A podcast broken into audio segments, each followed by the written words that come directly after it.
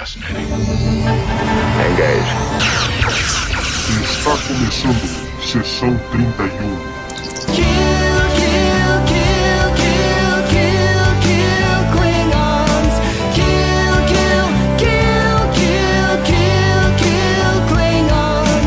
Olá pessoal, eu sou o Valdomiro e hoje nós vamos falar de Cogenitor, 22 episódio da segunda temporada de Star Trek Enterprise.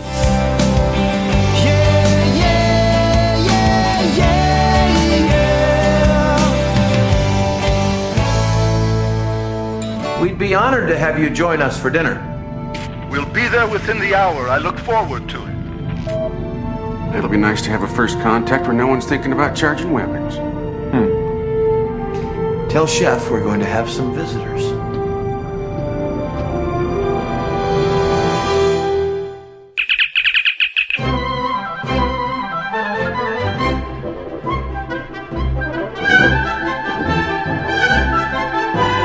Olá pessoal, estamos começando mais um podcast e quem está aqui comigo mais uma vez é a Roberta Maná. Alô!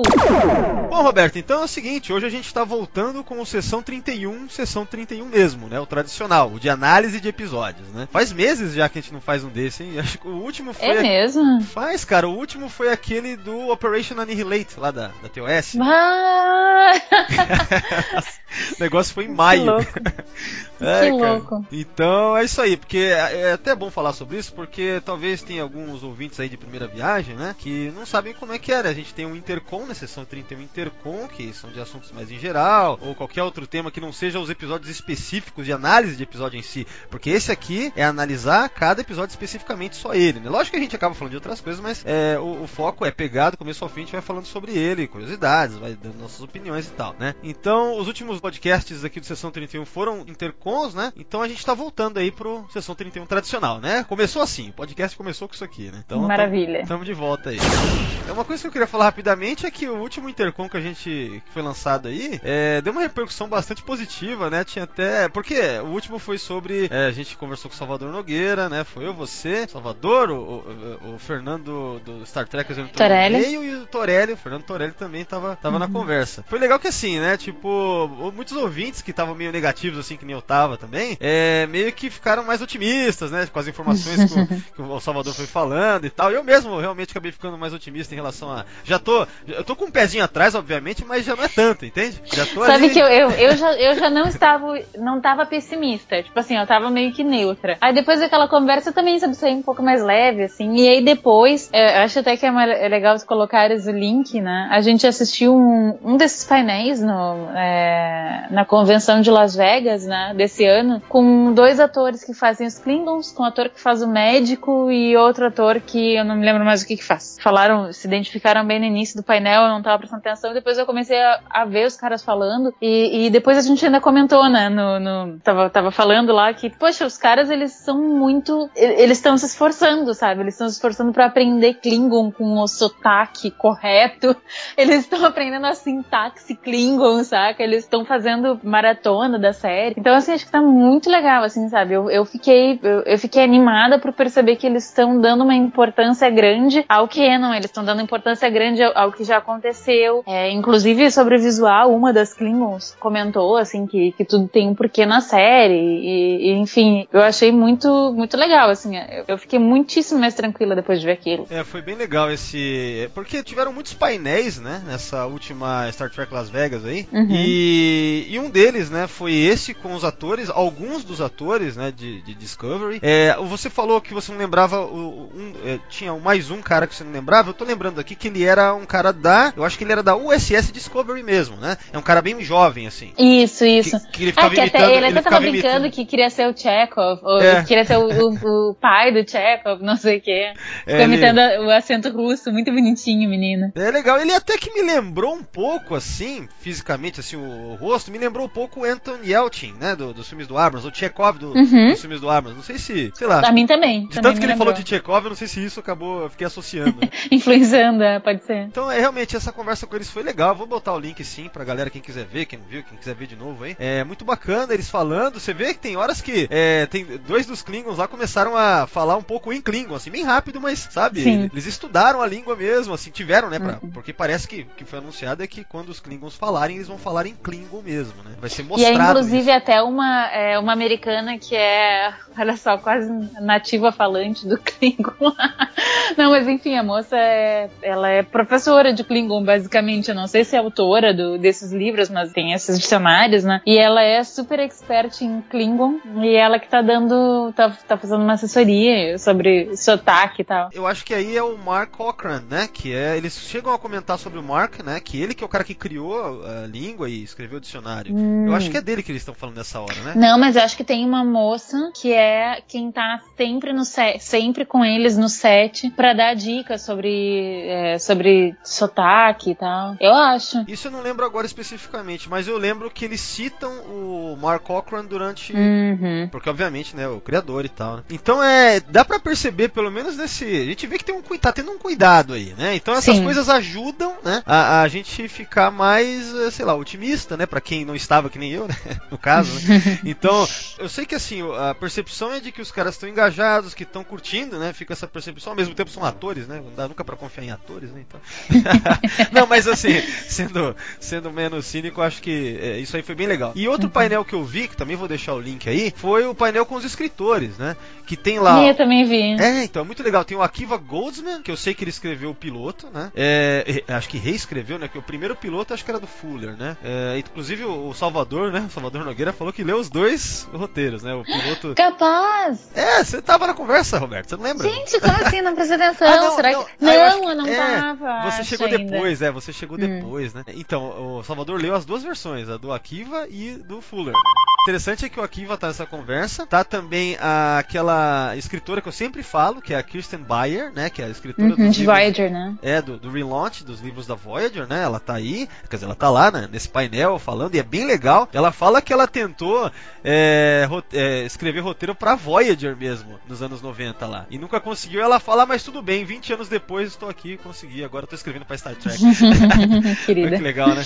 E, e quem mais? Tem mais alguém com eles lá? Mais um roteirista. É, mais um Tem. Roteirista. Eu esqueci o nome dele agora, mais um roteirista. Então o papo com os roteiristas é muito legal, muito legal mesmo. Eu vou deixar tudo isso daí, né? Então é isso. Então agora, Roberta, da data de gravação desse podcast, falta mais ou menos. Agora sim falta cerca de um mês mesmo, né? Vamos colocar aí um mês. Um mês aí pra, pra estrear a série, né? Então é isso aí. Depois de tanto tempo, né? A gente esperando. É, depois de- Finalmente tá chegando. É, loucura, né? Então, tá aí, ó. Né? Demorou, tá demorando, mas, mas logo mais tá aí. Bom, acho que por hora é isso, né? Roberto, então acho que eu já vou pedir. É, vou pedir pra você já ler então a sinopse do episódio de hoje aí, beleza? Beleza. Então, vamos lá. Engage.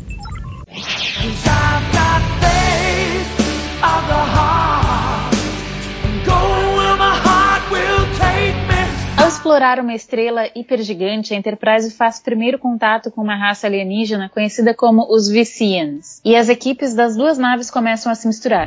O comandante Tucker fica intrigado quando conhece um casal de Vissians, acompanhado de um terceiro membro da raça, e aprende que o ser, que não tem nome, é um cogenitor, um terceiro gênero na biologia Vissiana.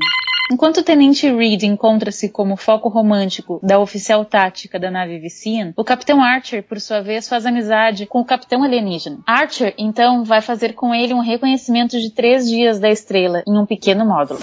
Tucker, no entanto, se torna cada vez mais intrigado pela maneira como o cogenitor é tratado em sua sociedade e vai mostrando diversas coisas a ele para fazê-lo enxergar seu potencial. Entretanto, graves consequências vão se mostrando inevitáveis.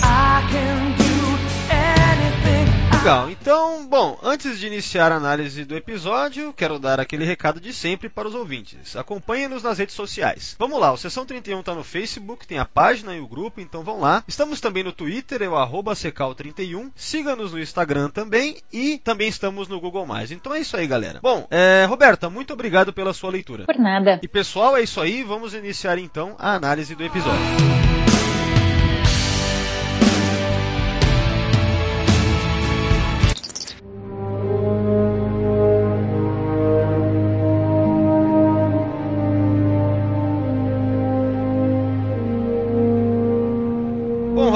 Então, episódio Co-Janitor, é, segunda temporada de Enterprise, esse é o vigésimo segundo da temporada, né? Caminhando ali pro final. Bom, então, como sempre, quero saber, a gente vai falar um pouco é, inicialmente sobre impressões gerais do episódio, o que, que a gente pensa. É, então vamos lá, você, o que, que você acha no geral em relação a Co-Janitor? Então, esse episódio eu já assisti várias. Não sei por que eu já assisti tantas vezes esse episódio, mas enfim. Ah, por que será, né? Por que será? É que acho que vai ser a terceira ou quarta ou quinta vez que eu assisto. Mas é... enfim, eu acho muito bom esse episódio, porque ele é um daqueles que assim, eu não. Tipo, tipo assim, é fácil, vocês vão ver daqui a pouquinho eu vou, vocês xingando o Tucker, tá? Ah, esse imbecil, que babaca, não sei o que, não sei o que mais. Só que assim, a verdade, a verdade é que se tu dá um passo para trás, tu pensa assim, cara, não tem resposta certa, sabe, pra esse negócio. Tipo assim, o tiro, nesse caso o tiro saiu pela culatra, mas assim, podia ter dado certo, sabe? De repente os caras podiam ter dado ao cogenitor a chance de, de aprender um pouco e de repente nas próximas gerações tivesse mudado o tratamento do cogenitor. Qualquer coisa poderia ter acontecido, sabe? Então, tipo assim, é fácil. É aquela história, né? Aquele, aquele revisionismo histórico, sabe? Tu tá lá na frente e tu olha pra trás assim, ah, que babaca por ter feito isso. tipo hater na internet. A gente, a, gente, a gente vê babaquice no século 24 lá, imagina no 22 aí, cara. Isso aí é... é verdade. Porra. É até maldade, né? É, nossa. Mas então, assim, por isso mesmo eu acho um episódio bárbaro, sabe? Eu acho muito, muito legal, assim, essa, essa coisa de tu ficar pensando, puta, o que, que eu faria nesse. No... E eu não tenho uma resposta, uma resposta final, assim, eu não sei o que eu faria no lugar do Tucker. É, então, é que assim, eu, eu o que, o que a gente faria no lugar do Tucker é diferente do que a gente pode fazer. Vamos, vamos colocar assim. É, eu acho que esse episódio ele funciona otimamente bem, principalmente porque ele é século 22, o universo de Star Trek, antes da concepção da primeira diretriz ali como regra, né? Então por isso que eu acho que a gente faria meio que provavelmente, né? Sei lá, é, é natural que a gente faça o mesmo, vamos, vamos colocar assim, ou muita gente faria o mesmo, né? Porque você não tem aquela regra lá, entendeu? Difícil seria imaginar um episódio como esse, ou melhor, ficaria menos menos crível, eu acho, se fosse lá das épocas do Picard pra frente, mesmo o Kirk, assim, entendeu? Já fica mais. Porque eles já têm essa regra, a partir de certo ponto ali já é mostrado que tem essa regra. Então aqui, como. Ah, mas tem... várias vezes eles cagam em cima da regra e fazem o que eles têm vontade, né? Sim, sim. E por isso que aqui eu acho que fica mais natural, né? Uhum. Porque o Archer, ele tem uma ideia geral, né? Ele já tem nesse ponto na série de que ele prefere não interferir, que é legal não interferir, que é melhor não, né? Uhum. Mas não é uma regra ainda, né? É, ele já tinha visto as consequências fortes disso, principalmente naquele episódio que a gente adora lá, o Dear Doctor, né? Que todo mundo uhum. é um dos uhum. melhores da série, um dos melhores até da franquia, né? Sim. Esse aqui, é lidar com isso, só que de uma outra forma, é bem diferente mesmo. Até porque é uma situação que nunca foi mostrada em nenhum episódio de série nenhuma de Star Trek. Que é a questão de mais um gênero ali, esse tratamento uhum. que é, é, considerado, sei lá, desumano, entre aspas, né? É, uhum. pra, pra aquela criatura, pro cogenitor, né? Então, é, eu, eu não xingaria o Tucker, não, dona Roberta. Tô estranhando essa sua atitude. Xingar o Tucker. é que tu sabes que pra xingar o Tucker não, não leva muito, né? ah, mas é, às vezes não, você não simpatiza muito com, com o Tucker. Não, né? nada. É, putz, eu gosto, eu gosto pra cara. Esse é um personagem que eu gosto muito, cara. Tucker eu acho bem legal. É mesmo? Sim, eu gosto bastante. Até pelo lance, a amizade dele com o Archer, eu gosto muito. Eu gosto dele no geral pra caramba mesmo. Eu gosto bastante do Tucker. Eu acho ele muito simplório. Muito, muito, muito. É, não, ele é. Me incomoda a simplorice dele, sabe? Mas, mas, eu acho que eu, é por isso que eu gosto, na verdade. Assim. Se, se ele fosse muito, sabe, aquela postura eh, ser humano de Roddenberry demais, assim, ia ficar muito, sei lá, tipo um personagem sem sal, que nem alguns da nova geração são, por exemplo. Sei lá, o, que nem para mim é um LaForge, assim, mais ou menos. Né? Oh, eu adoro LaForge. Então, tá vendo como o gosto é uma coisa complicada? É verdade. então, aí, seguindo aí, né? Eu concordo com você, esse episódio eu acho ótimo, e ele é ótimo pela simplicidade dele, eu acho. Porque ele não tem uma história grandiosa, você não tem lá grandes conflitos, assim, você tem ao final, né? A merda que acaba dando ali, né? Uhum. Mas é legal porque eu gosto também do lance otimista dele, ou seja, tem até um momento que eles falam, acho que é no teaser, né? Ah, que legal, vamos fazer um primeiro contato sem, né? Sem entrar em conflito, alguma coisa assim. Sim, esse é um negócio que eu sempre, eu sempre fico pensando, sabe? Tipo assim, volta e meia começa um episódio agora, é, tô, tô terminando já minha segunda, é, minha segunda, minha, minha remaratona de Voyager. E aí volta e meia começa um episódio, tipo assim, ou com, é, com a tripulação de férias em algum lugar ali bacana, ou encontrando uma, uma, nova, uma nova civilização, e tudo em bons termos, sabe? E eu fico pensando assim, nossa, como eu queria assistir um episódio que fosse só legal, sabe? Que as pessoas só encontrassem outros para as pessoas legais e todo mundo se desse bem. e aí eles conseguissem o delete que precisam. e aí descem as mãos no final, muito obrigada, que legal. Isso aí assim, nunca, nunca aconteceu. Jamais, né? Mas nesse daqui, pelo menos, a gente tem um tempo maior de episódio em que tá tudo dando certo, sabe? Eu fico feliz também. Com Não, é, é tipo assim, se- pelo ponto de vista do Archer, até ele chegar na nave foi exatamente isso que você descreveu. Aí só Sim. faltou as flores, assim, né? Tal, oh, tudo ok, tal. Né? Mas estão lá se trocando citação de Shakespeare e tá muito legal, sabe? Eu Uma- queria é muito. Uma rasgação de seda, assim, né? Total. Ah, nossa, é, um com o outro ali, os dois capitães. né? Isso é, eu, cara, eu, eu lembro a primeira vez que eu vi esse episódio, né? Alguns anos atrás, cara, eu adorei o clima do episódio. Eu falei, nossa, que episódio Isso! agradável. Ah, Sabe aquele Sim. clima agradável, assim, cara? E eu lembro que eu assisti numa tarde, assim, manja, aquela, naquela tarde fagueira, né? Você assistindo um episódio agradável, assim. Aí você pensando, nossa, que, que legal, né? Star Trek é isso aí mesmo, né? Pô, muito louco. Nossa.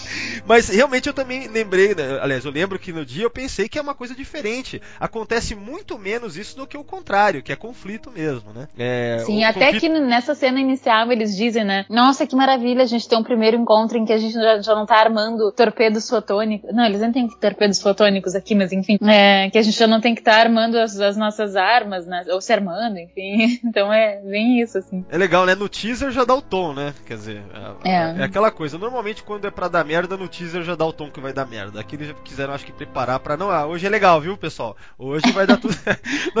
Então, eu, eu gosto muito também disso daí, né? E assim como você, eu também já vi várias vezes, né? O episódio é muito bom, cara. E é, nem fazia muito tempo que eu tinha revisto ele, mas eu acho que foi a primeira vez que eu vi nessa versão HD, né? Que a gente tem no Netflix hoje. Que é a versão HD mesmo, né? Então, cara, muito louco, né? Muito legal. Então, assim, eu gosto. Uma, o que eu mais gosto dele, né? Apesar de eu gostar também muito desse clima é, ameno que ele tem, ou melhor, sei lá, mais otimista durante o episódio todo, né? Pelo menos na maior parte. O que eu mais gosto é o final, quando dá aquela merda ao final. Porque leva. Não, mas por quê? Porque leva a um episódio que não deixa uma resposta fácil, que nem você falou, né? Que pra mim tem tudo a ver com a essência da, de de Star Trek, de te mostrar uma situação que você que os caras têm que lidar com um dilema moral, né? E é legal quando eles não têm uma resposta, ou pelo menos fica meio em aberto ali, né? É, então eu acho muito legal a preocupação do Archer com a coisa e o peso que o Tucker sentiu também. E que não terminou com uma piadinha na ponte, tipo série clássica, não, entendeu? Uhum. O negócio é, sabe, é sério e ficou em aberto e é um episódio pra você, quando ele termina, você fica pensando, né?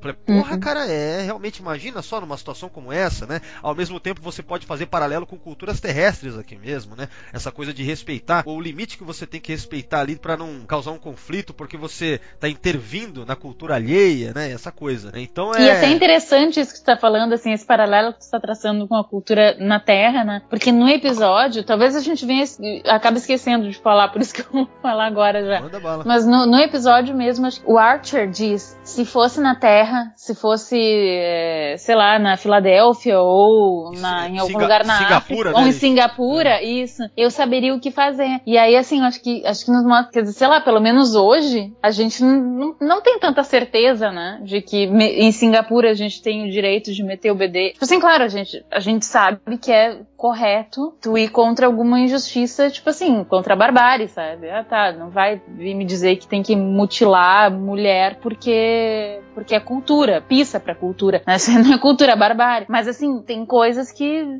É, que são a- mais sutis, né? Mas ao mesmo tempo o lance do cogenitor mesmo, se for parar pra ver, não é sutil, sutil, né? Eles são tratados como animais, assim, irracionais, né? Mais ou menos, assim, né? Como a gente. Aquela coisa de enxergar como inferior, e na verdade é provado, o Flox, inclusive, mostra, não é inferior. ah, Tem a mesma capacidade intelectual que os vicians normais, né? Então seria. Na algo- verdade, assim, eu, eu- eu até entendo o teu ponto e, e concordo, mas assim, a gente aqui no planeta Terra, a gente trata um monte de outros animais não humanos muito mil vezes pior do que um cogenitor. Tipo assim, pega, pega, pega um, um, um, gran- um símio que tem completa capacidade de ser feliz e de ter a vida dele, de ter família, de ter relações sociais, e aí bota ele no laboratório experimentando, botando eletrodo dentro do cérebro dele, deixando o cérebro, a cabeça aberta, sabe? Ou, sei lá, até uma galinha, pra dar uma, uma galinha poedeira. Tipo É, assim, o, o lance desse episódio que eu acho legal, que tem a ver com isso que você tá dizendo, que eu acho que a força dele tem a ver com aquela é, discussão sobre a, você tirar o valor valor do outro, né? Pra você pa- poder fazer o que você quiser ou tratar como você achar que você tem que tratar, né? Então isso é uma discussão que é sempre atual, né? A gente vê isso aí, infelizmente não muda, sei lá, a todo momento ainda acontece esse tipo de coisa em alguma cultura aqui no planeta, né? Então, é, eu acho legal esse episódio, ele, ele me serve, aliás, ele, parece que ele serve como uma alegoria para esse tipo de coisa, né? Então, eu acho muito válido. Isso nele eu acho que é uma coisa que torna ele um grande episódio, né? Um grande momento, assim, da, ou melhor, um daqueles momentos típicos de Star Trek que, sabe, que diferencia Star Trek do resto, assim. Uhum. Ou que pelo menos Star Trek costuma ter como uma, sabe, uma característica é, marcante, né? É, tratar sobre isso e eu acho legal que o final fica essa coisa, como eu tinha falado, sem resposta fácil, mas ao mesmo tempo tá ali o peso do negócio, né? Termina assim. Então, cara, esse é um episódio também, eh, enfim, que eu vou acabar vendo e revendo pro resto da vida, assim, um daqueles, né?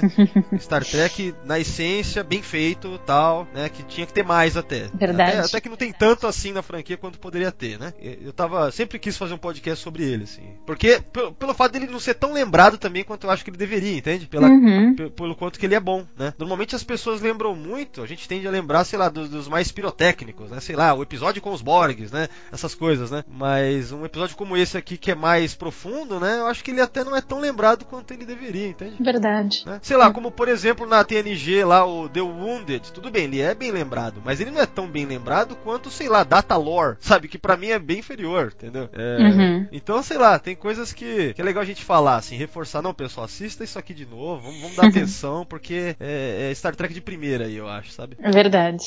Tá, então, pessoal, vamos partir agora para uma análise mais aprofundada do episódio.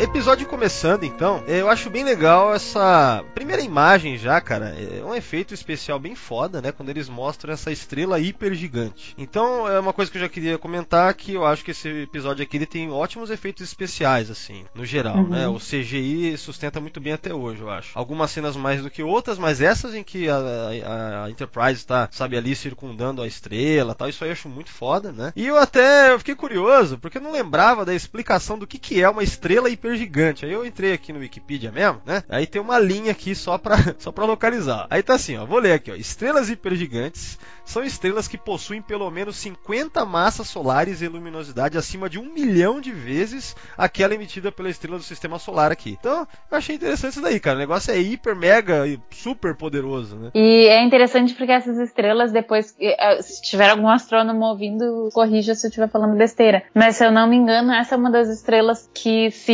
depois de virar supernova, ela se torna buraco negro, né? Caramba, olha aí. É. Fascinating. E, e o que está acontecendo aí é que eles estão observando ela e ela vai se tornar uma supernova. ah, É isso, né? Tipo, fala que é dentro de 100 ou 200 anos, mais ou menos. 100 anos. É, al- algo assim. Tanto é que é, o Archer fala, ah, mas espera que a gente não vai estar aqui pra ver. Aí ela fala, ah, eu é bem provável que eu esteja, né? Ela fala algo assim. Falem por vocês, eu vou estar É. aqui. Falei por você. Aí nessa eu comecei a lembrar de uma coisa. Não faz muito tempo que eu revi aquele episódio Zero Hour, que é o último da terceira temporada. Nesse episódio é onde a T'Pol revela, ela revela a idade que ela tem, porque até então era meio que um mistério, né? Ela não falava, tal. E nesse episódio lá é dito que ela tá pra fazer 66 anos, né? Então quer dizer, dali a 100 anos, né, que vai ser mais ou menos na época da série clássica e na época da Discovery, a T'Pol vai ter só vai ter menos de 170 anos, sendo que para um vulcano é considerado que o fim da vida é depois dos, assim, em torno de 200 anos, né? Uhum. Tanto que o Sarek, né, no episódio da TNG, ele já tem seus 200 e poucos anos,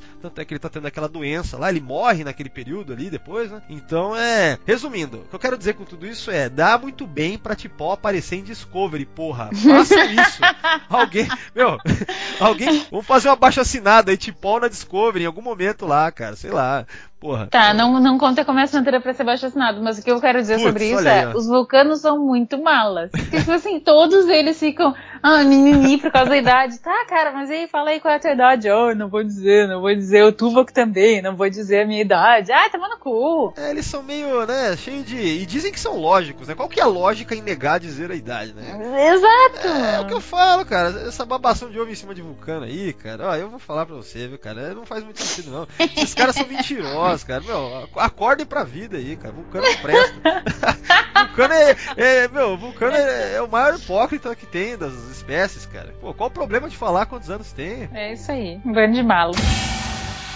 É, ah, o que eu queria comentar é que vale a pena lembrar, esse episódio é dirigido pelo LeVar Burton. Você sabia disso? Não tinha reparado. É dele a direção aqui. E, Olha. e- e eu gosto bastante da direção dele nesse episódio. Tem alguns momentos que destaca. A gente vai comentar conforme o episódio for passando aí, né? E assim, eu até peguei aqui, ó. O LeVar Burton, ele dirigiu nove episódios de Enterprise, né? Entre eles, ele dirigiu alguns dos meus favoritos, cara. First Flight é dele. First Flight é um episódio que eu revi recentemente, inclusive, cara. É um episódio excelente. É um dos melhores da série também, First Flight. Tem o Demons, né? Que é o primeiro de Demons e Terra Prime, né? Um dos, ele é o, é um dos últimos da quarta temporada ali. Ótimo episódio. E o outro que ele dirigiu foi o The Augments. Que, aliás, quem ele dirigiu lá foi o Brent Spiner, né? Então Que houve, legal. Os amiguinhos.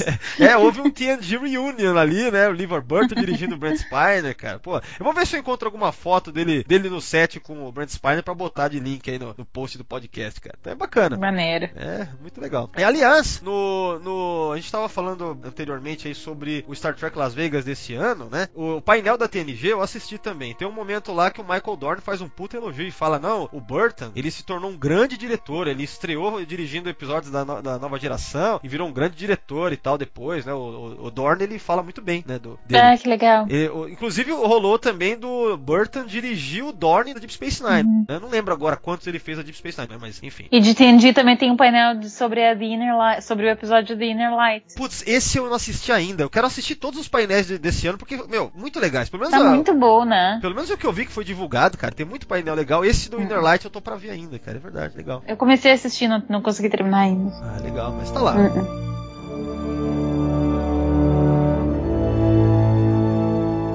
O que acontece, né? O primeiro point aí é que eles têm, entram em contato com essa outra nave que tá ali, só que eles estão, tipo, eles estão mais próximos da estrela, né? Porque a Enterprise não consegue chegar tão longe, Uhum. né? Essa nave já mostra que ela consegue. E aí é o que a gente tinha falado no comecinho, né? Sobre esse primeiro contato pacífico. Muito bacana. Essa raridade no universo de Star Trek, né? todo mundo fala. Todo, todo fã adora falar do, do futuro otimista e tal, mas na verdade é um quebra-pau do cacete, né, cara? Vamos falar a verdade. Inclusive até com as raças que são da federação, né? Às vezes dão uns ruins a full. Mas é aquele negócio, né? Você tem que ter o conflito, cara, senão não tem graça, né? Senão, se fosse, cara, se todo episódio fosse muito na pegada dele, é que é legal que ele seja meio exceção, assim, sabe? Se fosse muito só isso, assim, acho que ia ficar meio monótono, né? Talvez, ia perder. A gente não ia dar valor, eu acho. É. Pra essa paz e tranquilidade desse episódio. É filme Sessão da Tarde, né? Nossa, achei tão legal. Sabe aquela coisa, aquele clima leve, né? Putz, é tão bacana. Bom, depois, depois da abertura do episódio, a gente tem essa primeira cena em que o Archer contracena com o capitão, né, da nave Vicia. E é legal o seguinte, primeira curiosidade, esse ator é o Andreas Katsoulas. Esse ator, ele trabalhou na nova geração, né, ele fez um Romulano que ficou icônico lá, que virou um vilão Romulano da nova geração. Eu sabia que eu conhecia de algum lugar. É, reconheceu, né, a voz, o jeitão, né? Então, olha aí, ó. Caramba, isso é uma coisa que não acontecia antes também, ó. Você reconhecer eh, os atores assim, né? Já, já. Sabe por quê? O pro- É insistência. Aí. Vê como que é uma lição, né? O pessoal que acompanha o podcast há anos aí tá vendo. Nossa, eu lembro da época da Roberta lá, que ela nem reconhecia os caras. Vocês pegaram na fase que. ela- Vocês pegaram. Aí fala, tipo, vocês pegaram na fase que ela já reconhece, né? Os atores. Os Nutella. é. Tracker Nutella. Chegou quando ela já reconhece. É, cara, aí, ó. Isso é indício de que, né, tempo tá passando, né, cara? Então uma cara, um- É verdade. uma cara fazendo isso daí já. Então, o que acontece? Esse ator, ele já morreu até, ele morreu acho que nos anos 2000 mesmo ali, sabe? Eu não lembro agora quando, mas ele morreu faz alguns anos. Curioso é que na nova geração, então, ele faz o Tomalak, né? O comandante Tomalak, lá que tem aquele episódio que é o The Defector, né? Que é muito foda com ele. Uhum. Tem o, o- tem o The Enemy, que também, é, que, que também é com ele, ele aparece também, né? E, e é rivalizando com o Picard, assim, diálogos fodas, né, cara? Então é bacana. Mas no total são quatro episódios, né? Ele aparece no. O último que ele aparece é o All Good Things, né? Numa Hum, daquela. Não lembrava disso. É, ele aparece lá. Então é muito bacana a presença dele aí. Um negócio curioso é que assim, apesar de que é, eles tiveram esse contato aqui, né, século 22 e tal, e provavelmente deram uma olhada na tecnologia, né? Sei lá, você pode imaginar que em pouco tempo, sei lá, quando eles vão criar esse tipo de tecnologia para chegar tão perto da, da coroa de uma estrela. Só que na verdade, cara, pelo que eu tava vendo no Memory Alpha e relembrando também, a primeira vez que é mostrado isso mesmo, alguém da federação ir lá na coroa de uma estrela é naquele episódio da TNG lá, o Suspicions, que é a doutora Sim, aquele que é ferengue, é que tem, tem uma cientista ferengue que consegue o negócio. É, na verdade é um homem, é um cientista ferengue. Ah, e um cientista ferengue que daí, na verdade, é a Beverly que, que reúne todos, todas, as todas aquelas raças, né? Acho na que Enterprise. Quatro, né? Acho que tem uma, uma vulcana ou uma, é uma vulcana? Acho que é uma mulher vulcana, é isso? Lembra agora? Não me lembro. Aí tem um ferengue, tem um cara de uma outra raça lá que eu não lembro o que que era. Acho que tem Klingon. É, Klingon, né? Tem que ver tem, isso eu não lembro tem agora. Klingon. Esse episódio aí faz, nossa, faz anos que eu não vejo, cara. Eu não gosto muito dele, acho meio é, anticlimático, assim, sabe? Então, mas ele tem esse lance importante na, na cronologia. E o mais curioso é que não foi cientista da federação, porque aquele ferengue não faz parte da federação, né? Ele não, fe... não faz. É, enfim, ferengue, né? Ferengue Nar não é parte da federação. Então, tipo, é, mesmo com isso aqui que é mostrado, nem até no século 24 a federação em si não desenvolveu essa, essa minha frota, sei lá, não desenvolveu essa tecnologia. Mas né? sabe que para mim essa é uma das é, é, uma das incongruências assim. É, então. Porque tipo assim, aí eles ficaram com um negócio lá acumulado na, na, na, na database da, da Enterprise e aí lá pelas tantas, quando eles já estão tipo assim num momento muito fodido, tipo vamos todos morrer. Aí eu não me lembro se é mas tem alguém que não é o Picard que tá em comando da Enterprise. Eu não me lembro quem é que tá capitão ou capitã naquela, naquele momento. E aí a pessoa lembra, tá, mas peraí, a gente não tem aquela, aquele, aquela tecnologia, não sei o que, na, na, nossa database. Aí eles vão lá, vêm, acionam o tal do, desse, é, desse escudo, e aí eles entram na corona, na, e aí ficam por, alguns, por algum tempo, tal, conseguem despistar o, outra nave, ou explodir, sei lá o que. Mas assim, e depois eles não usam de novo. Que eu me lembro, eles não usam de novo. Aí sim tem um senso de continuidade, porque naquele episódio Descent, né, que é aquele episódio duplo, em que a Beverly tá como capitã da Enterprise D, né? Lembra disso? Uhum. Que é aquele episódio que aparece o Lord novo tal, é o fechamento da sexta pra sétima temporada. Lá tem um momento que a Beverly mesmo vai lá com a Enterprise e faz isso, né? Que ela resgata. Faz mais sentido que ela que resgate essa tecnologia, já que ela tava lá quando ela foi criada e testada e tudo. Então, o que acontece é que nesse esse episódio Suspicions, né, que é da sexta temporada, que é esse em que é, mostra pela primeira vez esse é chamado de escudo metafásico lá naquele episódio, uhum. que a, a, tecnologia, sei lá, metafásica é criada pelo Ferengue, só que aí a Beverly que vai testar o negócio na nave, é ela que vai Isso, testar. daí aparece o cara que estava morto, teoricamente. É, então quer dizer, a primeira vez que a Federação usa isso, a frota, é a Beverly testando a tecnologia do Ferengue no é, shuttle da Enterprise D, né? Isso, mas aí depois, a próxima vez que aparece, eu acho que é esse daí, que a Beverly tá comandando a nave. Isso, exatamente. Porque eu sabia que não era o Picard. Aí ela que lembra do negócio, sabe? Tipo assim, tirou da cartola o coelho. É. O tal do escudo metafásico. Mas, e, e, aí que eu acho, sabe? Acho que o negócio tinha, tinha que ter sido incorporado, assim, a tecnologia, me parece, sabe? Você diz o quê? Não faz muito sentido. Esse, esse tipo de escudo, ele deveria já virar coisa natural, sabe? Corriqueiro. Mas você tá dizendo depois desse episódio? Depois, depois do teste. Depois ah, do tá, teste, tá. que foi bem sucedido. É, não, sim. Mas aí é uma questão lá, né, cara? Realmente, né, é estranho mesmo. Mas a, o que eu vejo, assim, que é esquis, mais esquisito é quando eles fazem esse episódio aqui, aí, porra, como que demora 200 anos depois eles terem tido esse contato com essa tecnologia pra, pra que, né, é, é, acaba tendo, sabe, só na nova geração você vai ver uma menção a isso e mesmo assim nem é a frota que desenvolveu, nem é cientista da frota, é um cientista ferengue lá, né, que, né, uh -uh. então é, fica meio assim, né, algo meio É estranho. verdade. Mas, mas vale lembrar essa, essa ocasi essas ocasiões lá da, da Crusher, né. A próxima cena é no Mess Hall, né? E uma coisa que eu queria comentar antes de tudo é o seguinte: é, eu não sei se você já reparou, mas a partir da segunda temporada de Enterprise há uma mudança na colorização do uniforme deles. Não sei se você reparou nisso. Não. É, é meio sutil, não. né? O que acontece? Hum. É, a série começa com esse uniforme que é um azul escuro meio roxo, certo? O uniforme deles. Uhum. A partir da segunda temporada você tem o uniforme que é um pouco mais azulado. Ele é mais pro azul marinho. Aí, né, me bateu uma curiosidade, eu comecei a ficar pesquisando sobre incongruências em geral. Cara, no Ex-Astre Ciência, né, que é um site foda, né, gringo aí. Cara, eles têm uma página só sobre isso, sobre inconsistências visuais de todo tipo que você imaginar. é impressionante impressionante, cara. Nossa, tem uma. Ó, uma que eu achei muito foda. É num episódio da nova geração que eu vi lá. Que os caras estão conversando. Tá o Jordi conversando com a moça. É naquele episódio. Como é que chama? É da quarta temporada. Ah, não vou lembrar agora o nome. Em que o cara colocou a foto assim, ó. Ela tá conversando com ele e atrás dela tem uma tela num console que tá o logo da nova geração, assim. Star Trek The Next Generation. o pessoal, o pessoal tem muito tempo, é muito ócio. Não, cara, o Exastre Ciência é outro nível de ócio. Você não tem noção, cara. Você, você não, cara, não, você já deve ter acessado alguma vez na vida. É, é, é impressionante. Eu, eu, fico assim de boca aberta. É foda. Teve outro dia que tu postou em alguma, em algum tópico lá do, do Facebook, tu postou o negócio, eu fiquei horas. Eu lembro que tava no aeroporto, TED de aeroporto, daí eu fiquei horas ali. Eu, eu, eu, os caras são doentes, sério. Mas é, mas é. é, é meu, e eu, e eu, e eu, eu, digamos assim, que eu me formei como tracker nesses sites de doentes, entende? Então, é, eu sempre fiquei impressionado, eu sempre fiquei indo atrás disso, eu acho muito louco, né? Vez ou outra eu gosto de postar lá no Facebook, caso alguém não, não conheça, né? E de repente para relembrar, porque tem tanta página no, no, no Exastres, por exemplo, que às vezes a gente esquece que já viu, pô, deixa eu ver de novo, né? uhum. né? Então é um site que vale muito a pena ficar esmiuçando se você tiver, lógico, com paciência, tempo, sei lá, né? Obsessão, né? acho que é o pessoal mais obsessivo, assim, é perfeito.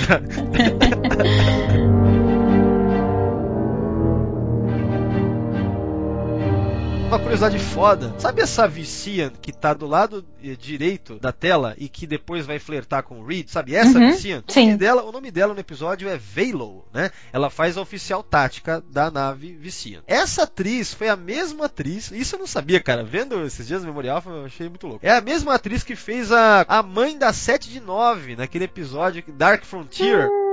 Hum. Então, o nome da mãe da 79, não lembrava também, é Erin, né? Erin Hansen, obviamente, uhum. né? São os Hansen, né? E lá no Dark Frontier é acreditado o nome da atriz como Laura Stepp. Né? Aqui já é acreditado como Laura Interval, né? Não sei porque ela mudou o nome artístico, mas enfim, é a mesma atriz, cara. É a mãe da 7 de 9 aí, muito louco. Tu vê só. da hora, né? Então é isso, né? Essa cena é legal também, que eu acho. Uma coisa interessante que eu acho nesse episódio é o a iluminação dele. Como eles estão do lado ali, né? Estão na frente de uma de uma estrela hipergigante. Então você pode perceber que fica esse tom amarelado assim, uhum. o tempo todo nos caras, né? Então acho que é um lance de fotografia que ficou muito bonito, assim. Eu acho esse episódio. É, ficou bonito, mas assim a gente enxerga o, o sol. Tá, tem vários tipos de estrela. Não sei se tem alguma estrela que enxergando do espaço ficaria amarela desse jeito, mas tipo assim, a gente enxerga amarelo. Novamente, se eu estiver falando besteira, me corrijam. Mas assim, eu já, já ouvi isso que se a gente só enxerga amarelo porque por causa da atmosfera da Terra, mas se a gente estivesse no espaço, na estação é, espacial, na ISS, por exemplo, a gente enxergaria o sol branco. Roberto, lá vem você com ciência real para atrapalhar o, o, enjoyment desse negócio tão bonito aqui, ó. Por isso, que, por isso que eu gosto de falar que Star Trek é pseudociência, certo? E eu adoro que seja assim. Não me venha com ciência real. Não me venha com fatos. É, porra, deixa eu entrar na minha fantasia. Quem aqui. falou? Mas, mas, mas, assim, falando sério agora, é boa, boa colocação. Eu não sabia disso. Quer dizer então que o lance da, da do, do, sol amarelo, como é que é? é por amarelo. causa da atmosfera da Terra, que ela muda o, o, o a, as, a wavelength das, das ondas que chegam, né? E aí tá. Olha só, interessante. Bom saber. É. Mas você vê que tem coisas que eu acho que nem deve ser vacilo de produção. Eu tenho a impressão que são aquelas decisões, é, sabe? É, vamos passar por cima mesmo porque eu acho que dramaticamente fica melhor. Não sei. Uh -uh. Porque você vê uh, esse tom amarelado, a gente vai associar com o que a gente vê aqui mesmo, né? Acho que pro. Verdade. Tem essa impressão que pra. É mais legal, mais gostoso de se ver assim, né? Uhum. É que nem o som no espaço, sabe aquela coisa? O som no espaço em Star Trek, né? Uhum. É óbvio que os caras sabem. Ninguém tá deixou o som por vacilo. É uma decisão consciente, né? Sim. Então eu tenho a impressão que esse deve ser um caso desse, né? Sei lá. É possível, é possivelmente. Agora, mais uma curiosidade, esse ator que faz porque assim, tem esse casal vicia, né? Eles que são, entre aspas, os donos desse cogenitor aí. É, esse cara. Eu sei, eu sei, eu sei. Diga. Posso dizer? É, olha, eu nem procurei no meu marido. Olha aí, cara. Eu juro que eu não procurei.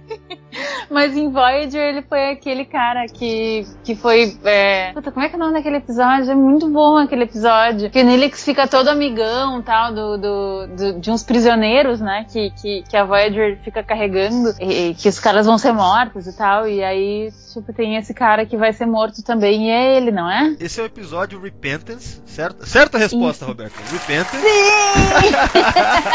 Bingo! Aliás, ano passado, no começo do ano passado, a gente fez um podcast sobre ele. Tava, Vemos, isso mesmo. Tava eu e você também, né? Olha só que coisa cíclica. Estamos aqui novamente com esse ator, né? Que é o F.J.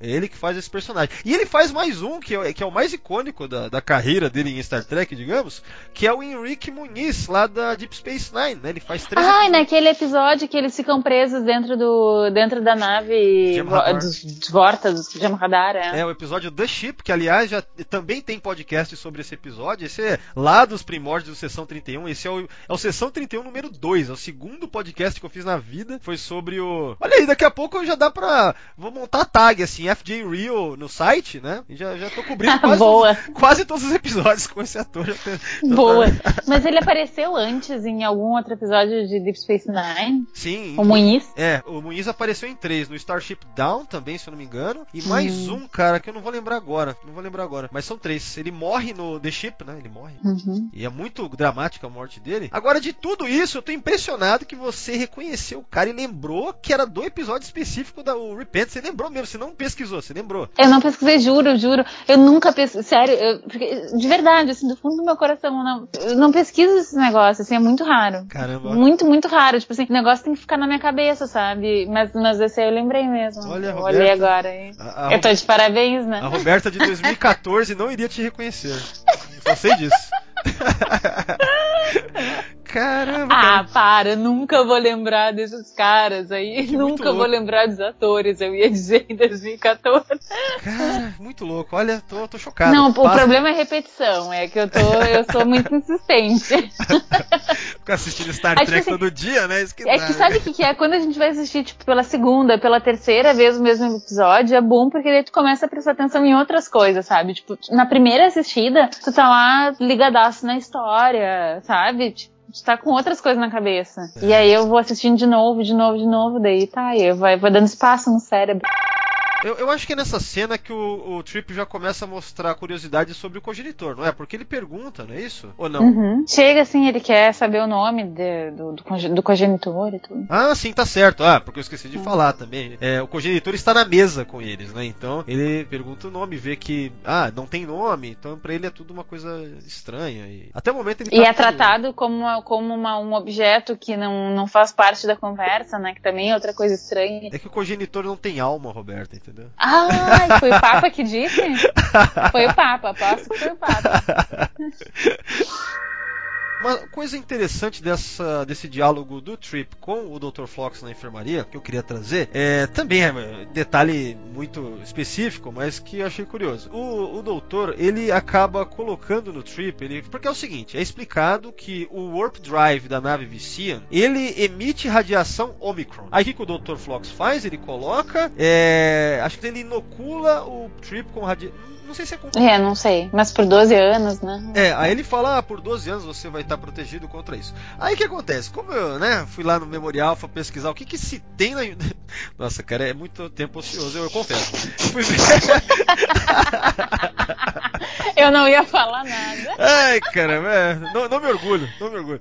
Mas fui lá, partícula, eu coloquei lá Omicron, né? O que acontece, ó? O mais curioso que eu vi lá, eu vi em primeiro lugar que tem muita citação em Deep Space Nine, Voyager e tal, não sei o quê.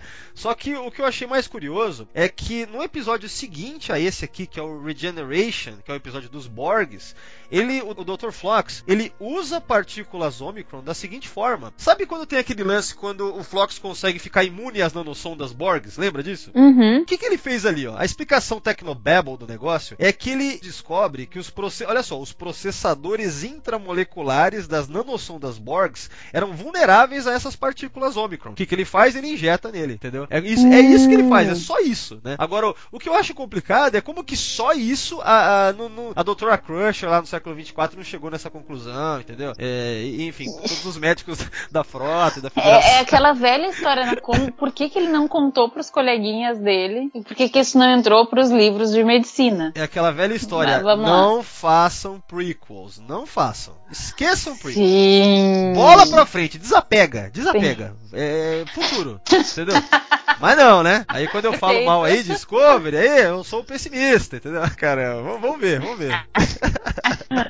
É isso aí. Então é essa curiosidade que eu queria trazer. Mas então essas partículas Omicron aí são, são os novos tachyons. Tipo aquele negócio que serve pra qualquer coisa. Não, mentira, o tachyon é sempre pra viagem no tempo. Ó, ó, Tipo ó, aquelas coisas que eles vão lá, eles vão, aqueles termos que eles vão. Ó, Ah, ó. sério, tipo. Roberta, eu, eu, pra mim é uma santíssima trindade agora. É partículas Ômicron, táquions e inaprovalina. Sabe, inaprovalina. Que o Sim. doutor holográfico usa pra qualquer merda. Ah, e, e nanossom das Borg também.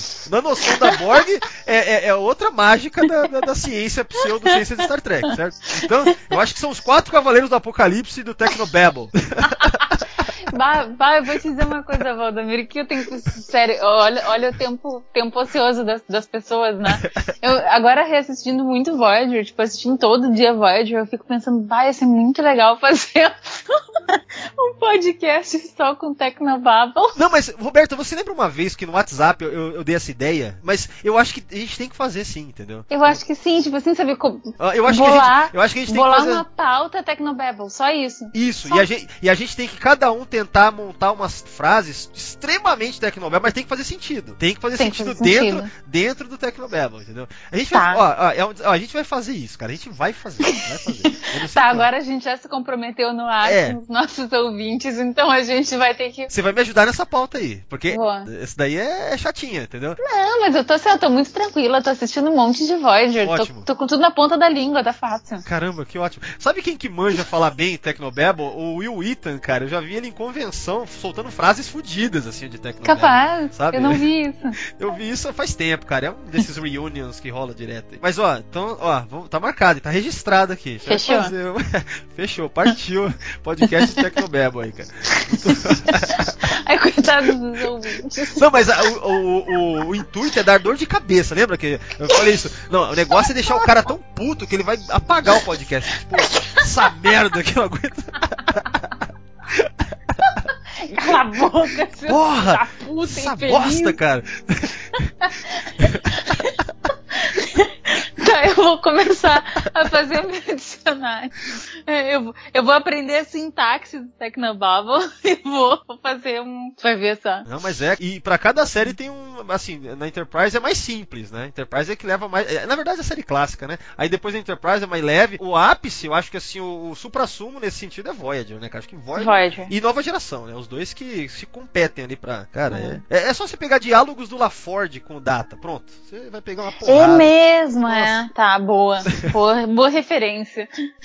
Aquelas cenas que você fala, tá, tá, entendi, vai logo, anda com o plot. Tá bom, já, já, já saquei qual é que é. Você quer pegar isso pra fazer isso pra ultrapassar aquilo. Ok, é só falar isso. Não, os caras. É, eu vão- já senti que faz sentido dentro da narrativa, É. dentro da estrutura que vocês criaram, dentro do universo que vocês criaram, isso faz sentido. Então passou. Aliás, você, viu- forward. você viu, você viu a- a- naquele painel da, da- dos escritores de Discovery, a Kristen Bayer, ela em dado momento ela fala sobre os Heisenberg Compensators, né? Os compensadores Heisenberg, que é um parte do Technobabble importantíssimo do que foi criado pós nova geração. Eu falei, olha só, essa mulher é foda mesmo, cara. Falando de Heisenberg Compensator na, na, na convenção, eu falei, porra, ó, Pô, mas tu imagina, né? Pra mulher escrever Voyager, ela tem que estar muito ligada nas paradas tudo. É, e o, no caso dos Heisenberg Compensators aí, eu vou botar link depois aí, cara, é, é algo muito. Foi, foi uma, uma, uma parada bem criativa pra compensar uma coisa que eles não conseguem explicar como se faz na física real, né? Que é pro teletransporte. Por que, que ele tem esse nome? Por causa do princípio da incerteza lá, tal, né? Como é que você Uhum. vai fazer um átomo medir ele? Partícula, né? A partícula em si, ela muda, depende da observação. Então, o Uhum. Heisenberg Compensator, entendeu? Ele compensa isso para que você consiga localizar, tal, e botar no lugar certo, ou aquela partícula específica, né? Agora, como isso funciona? Aí, aí é- Tá, É, não. né? Mas aí, se eles, se eles explicassem como isso funciona, a gente já tá aqui malhando os roteiristas, porque Tecnobabble. é, não, aí não. Entendeu? A gente, a gente tá aqui pra reclamar. É, Ponto. é, sim, a gente, a gente tá se especializando nisso. Vamos lá, vamos. segue em frente aí. Então, continuando, acho que a cena da enfermaria é isso aí. Ah, não, tem um lance que é o seguinte, ó. O Trip, ele vai para a nave Vician, né? Não é à toa que ele tá tomando essa injeção. Só que ele fala que ele quer. Ele fala, ah, e se eu levasse uma. Né, alguma coisa para sondar, não é isso? Uhum. Né? Mas pode reparar. Isso, para ver se ela tem capacidade de aprendizado tão grande quanto dos demais, né? Mas pode reparar, e isso eu nunca tinha reparado das outras vezes que eu vi esse episódio, que em nenhum momento ele aparece, aparece ele com esse aparelho, tá ligado? Ele não aparece ele usando esse negócio. E depois, quando ele volta na enfermaria trazendo os dados pro Flox, você não vê também. É, você só vê o Flox analisando lá. Eu acho que esse é o tipo de coisa que pode até ser que eles tinham uma cena e cortaram porque não precisava tanto. Hum, pode ser. Pode é. ser, e faz sentido, É né? verdade. Faz É. sentido, é aceitável, né? Os caras têm um monte de bolso mesmo nesse uniforme, devia estar lá no bolso lá, né? Então é onde o episódio fica nessa coisa agradabilíssima, né? Que é o Archer na sua navezinha com. Aliás, na navezinha do Vicia. Aliás, com o Tomalak, né? O inimigo mortal do Picard. E o Archer passeando com ele ali de boa, né? Muito legal, cara. Essa parte toda aí. Aquele clima que a gente tá falando sobre o episódio ser bem de boa, bem light. That's gotta be ionized hydrogen. It's generating magnetic currents. I've got friends back at home who are not going to believe this. I have friends who'll be equally impressed with Macbeth.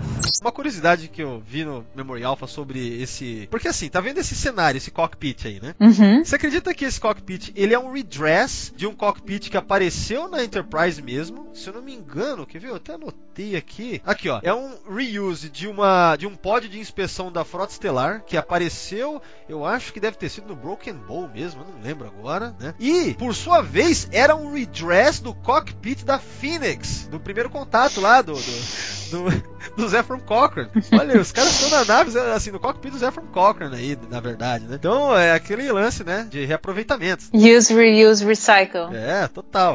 Próxima cena a gente tá na engenharia da nave Vician. Isso, e aí a gente tem o Tucker numa nave extremamente milhões de vezes mais avançada do que a Enterprise, correto? O cara lá super disposto a falar, contar tudo que tem pra contar pra ele, e o Tucker interessadíssimo na forma como eles se reproduzem. Eu não tinha olhado especificamente sobre, sobre esse ponto de vista, mas é que para algumas pessoas, né, o sexo chama mais atenção, mesmo para um engenheiro, talvez. Tipo assim, então vai lá e faz sexo, mas não te mete no sexo dos outros, É. correto? Tipo assim, ah, tem um monte de mulher viciam bonitona lá, olha ali, o, o Reed tá lá super, super conversando com, com a amiga dele, sabe? Vai lá e encontra uma, mas ai, por favor, sabe? Tipo assim, tu tem um passo enorme pra dar na tua carreira e de, de, de tecnologia e tudo mais, aí o cara tá lá se preocupando com como é que os caras vão pra cama. Ah, Então, Roberto, isso que você falou, eu não tinha pensado nisso ainda, mas será então que a escolha do Trip para esse é, para essa função no episódio foi equivocada e que talvez seria melhor se fosse, sei lá, a Roche, por exemplo, para se interessar ou alguém, um biólogo, sei lá, teria que ser um personagem, sei lá, né, que fosse mais, sei lá, o Flox, poderia ser um Flox, né? Aí faria mais Podia. faria mais sentido então, né? Talvez, né? Eu acho que sim, tu sabe? Tipo assim, eu, eu, eu entendo. O Tucker, ele tem essa função, ela- ele, ele tem essa característica de ser super emocional e coraçãozão e, e querer abraçar o mundo, assim. Eu acho que isso combina com ele, sabe? Só que, tipo assim, pra mim não faz sentido, sabe? Tipo assim, um cara, cara uh, tentando explicar uma maneira incrivelmente mais incrível de viajar pelo universo, que é o objetivo do Tucker, e aí ele tá cagando porque o cara tá dizendo só quer saber da, do, do cogenitor. sabe? Eu não sei, me- talvez, por exemplo, a Roche pude- pudesse ser, ou talvez até o Reed Não, acho tivesse que- acho- mais. acho que não, o Reed não, né? Acho que o Flox, né? Nesse caso seria o Flox, então, né? Mas é que o Flox ele é super open-minded, né? Ele é super tranquilo, assim, em aceitar Ah, o que. É verdade, é verdade. É, então eles ficaram meio que numa uma sinuca de bico. Porra, não faz tanto sentido assim ser o, o Trip, mas ao mesmo tempo ele é o único que tem a cabeça um pouco mais. é, Fechada. Fechada, talvez, né? É, eu entendi isso que você falou. De fato, fica estranho aceitar mesmo. Ele tá numa engenharia que. Cara, ele é um engenheiro, ele é interessado pra cacete nisso, obviamente. Como Sim. todo engenheiro é, é, que é mostrado em Star Trek e tal. Então, é, eu nunca tinha visto por esse ângulo, mas é, faz sentido mesmo, cara. Parar pra pensar. Essa foi uma coisa que me incomodou, Porque, tipo assim, o outro, ele realmente ele queria dividir a tecnologia, sabe? Ele tá lá orgulhosão da nave dele. Do mesmo jeito que o Trip fica mostrando super orgulhoso a Enterprise. Olha só, nós somos a nave mais rápida da frota, bibibi, sabe? Tipo assim, pô, o cara tá lá super orgulhoso, querendo compartilhar as paradas, e aí ele só quer saber do cogenitor. e, e, e, e, tipo. Tá, Engraçado, é, é, realmente olhando por esse ponto de vista, realmente é foda. Mas, putz, eu acho tão genuína ao mesmo tempo a, uma, talvez o ator, o jeito que ele interpreta esse interesse pelo cogenitor, que nunca me incomodou, entendeu? Uhum. E, mesmo, e, mesmo, sabendo disso agora, eu não sei se vai me incomodar mesmo, né? Mas é, realmente faz sentido isso que você falou, faz sentido. Agora, o que eu queria comentar é o seguinte, ó, ele, o, o Trip, aliás, o, esse, esse Viciano fala pra ele, o engenheiro fala, é, que, ah, vocês só tem, vocês só, como é que é, vocês só descobriram 92 elementos, né? Que são os elementos da tabela Uhum. periódica, né? E eles já tem mais, já conhecem mais de 200, né? Então, eu lembrei que na Voyager tem um episódio que eles descobrem um elemento novo. Você lembra disso? Você que tá fazendo, a- refazendo a Ah, maratona. o. hum, Ah, é aquele daquele, daquele episódio o- Ômega. Não, do Omega Directive? Não, não, não de Omega Directive. Esse aí realmente é. É, é, É na um verdade- elemento novo, né? É, mas eles não descobrem, eles já sabiam que existia, apesar que Hum. não existe na vida real, mas eles já sabiam, a, a Janeway, né, revela que é algo que é, a frota estelar guarda em segredo, né, e tal, o. Eu me lembro, assim, de um episódio, de um, de um episódio em que eles descobrem, mas eu não lembro muito bem qual o contexto. É, eu também não lembro agora, eu lembro que era no teaser, assim, sabe? Eles estão, eu não lembro, acho que é na Mas o primeira... episódio não vai na volta disso. Tipo assim, o episódio Não. não. Não, não, não, não É especificamente. só uma coisa que passa, né? É, é só espe... não é que nem Omega, é, aquele de Omega Directive lá que se torna Uhum. o plot central, não, não é isso. Mas é, é curioso, né, esse lance. Me lembrou, me lembrei aqui, imediatamente disso, né, do- desse momento lá. Depois eu vou ver direitinho qual é o episódio, mas eu acho que é na primeira temporada.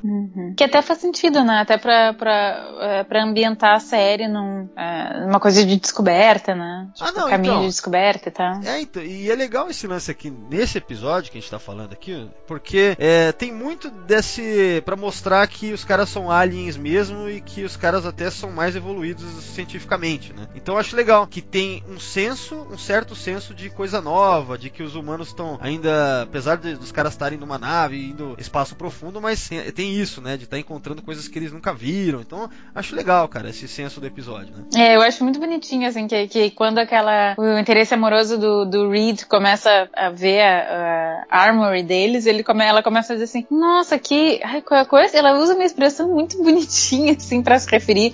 Sei lá, que é pitoresco, sabe? É, ele fa ela Porque é fala super- algo, algo como se fosse assim, ah, é meio retrô, sei lá, eu não lembro Isso. Então também nos dá essa perspectiva, né? Essa coisa, tipo, do mesmo jeito que a gente às vezes olha pra outras culturas na própria série, né? Diz, ah, você não é evoluído o suficiente, né? Tipo assim, pra ele, esses aí não. Pra, pra eles a gente não é evoluído o suficiente, né? É, então, muito, muito legal. Eu, eu gosto disso. E, o bacana é que não há competitividade, medo de fornecer informação, né? É bem Uhum. aquela coisa de compartilhar, né? Tem esse senso Sim. no episódio, a ideia de compartilhar. né? Não.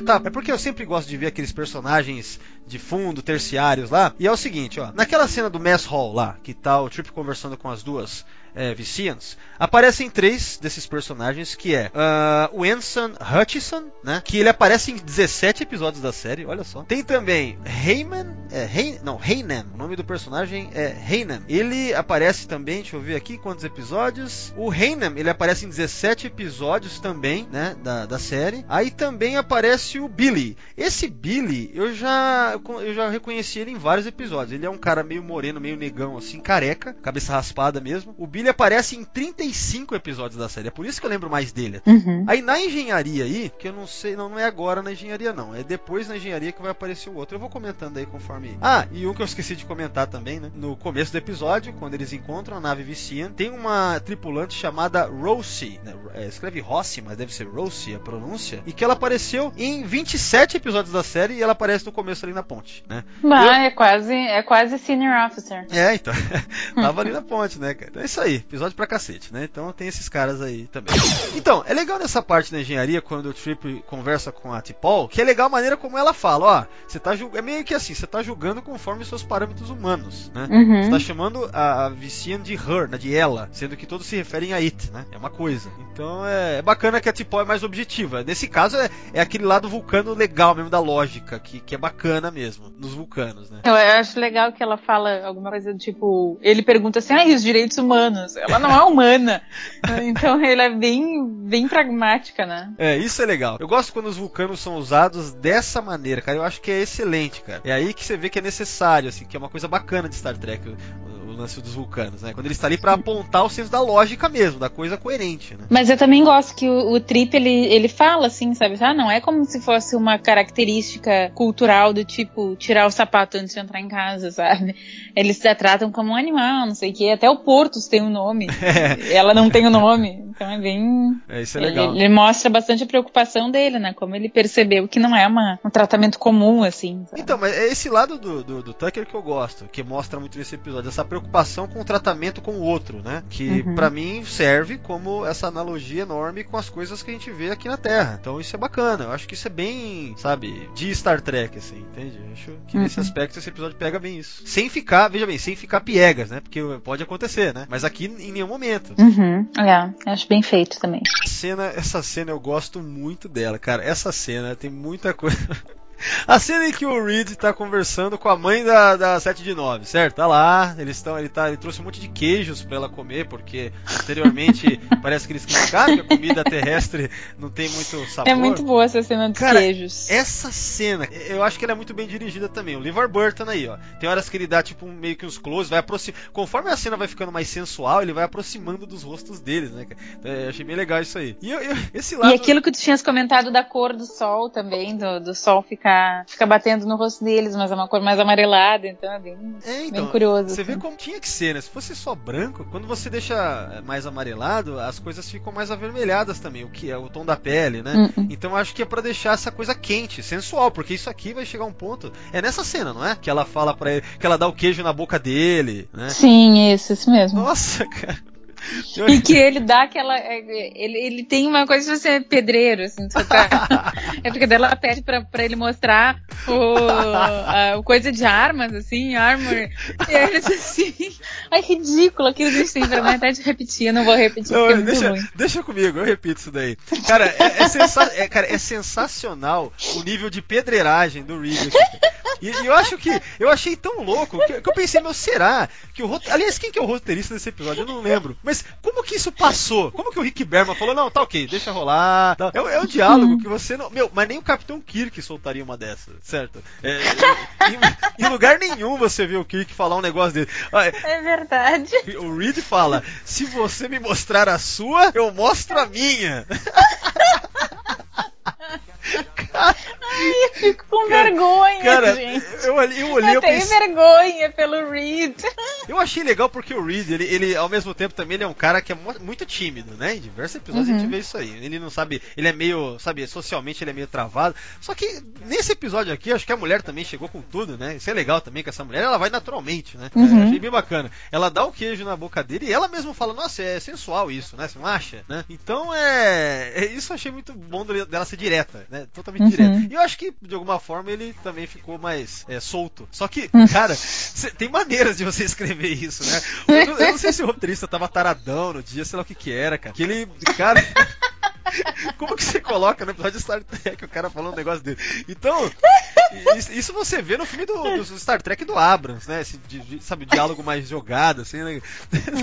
É, é. Então, e o LeVar Burton lá dando tipo um close-in, assim. E é engraçado porque eu me lembrava que ele falava um negócio muito tosco, assim. E daí tipo assim, quando eu comecei a ver esse, eh, rever agora, hoje, né, pra assistir, não. eles assim, tem um ditado na Terra, e eu pensei, não. Não, eu tenho que estar enganada, por favor, muda. Tem um ditado na Terra, né? Só faltava falar, novinha, vem de zap, né? Sei lá. Continua essa tosqueira absurda. Ai, caramba, cara, é um absurdo. E é foda que ele fala isso e olha com cara de taradão, né? Ele lambe os lábios assim, olha pra ela, o cara de, de tipo taradão, safado, né, cara? Eu pensei, nossa, ele foi. Meu, pensa, pensa o seguinte, ele foi orientado a fazer isso. Ele é um ator, certo? O, o Sim. O, então, então o que acontece? É, você pensa assim, foi o LeVar Burton, foi o roteirista, foi o. Sei lá, o Rick Berman falou ok, entendeu? O Vernon Braga, ó, é isso aí mesmo. cara, nossa. Olha, eu achei é, é de uma ousadia até inocente. Na verdade, isso é o tipo de coisa meio. É, é até meio que um vacilo. Não sei se é um vacilo, mas é, é, não é normal, né? Em Star Trek você não vê isso normalmente. É Mas, verdade. Independente de qualquer coisa, eu achei sensacional. Porque é, foi um choque de rever. Eu não lembrava tanto disso, né? Não sei por que, que isso não marcou tanto. Normalmente essas coisas de sexo marcam, né? Você lembra sempre. Mas isso aqui, cara, eu pensei, caramba, que loucura, hein? Será que. Não, e, e ela lentamente, ela pega o queijo e lentamente morde, olhando pra ele assim, cara. Porra. E o LeVar Burton dando close no rosto deles, né, cara? Can we visit the armory later? I'm anxious to see your tactical array.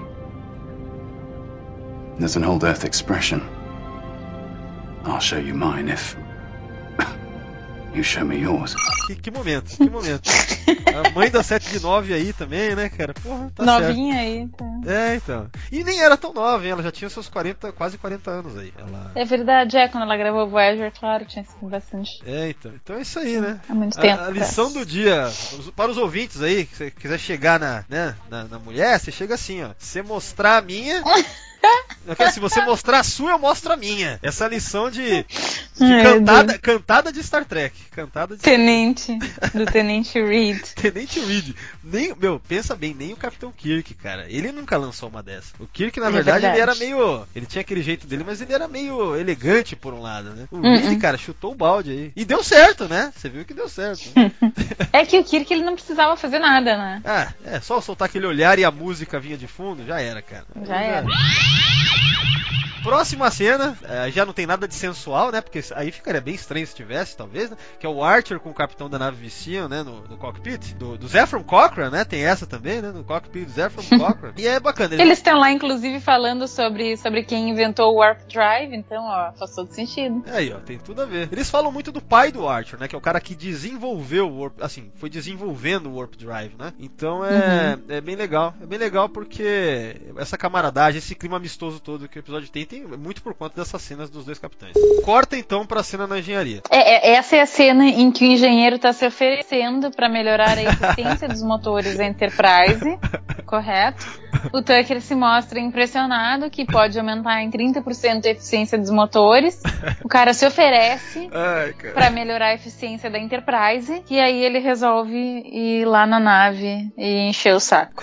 Tinha que fazer, eu pensei agora num meme, assim, tipo, é isso que você falou, tudo assim numa, num quadro. Aí embaixo, uma montagem de face palms, assim, do Scott, da Belana Torres, do, do Jordi, entendeu?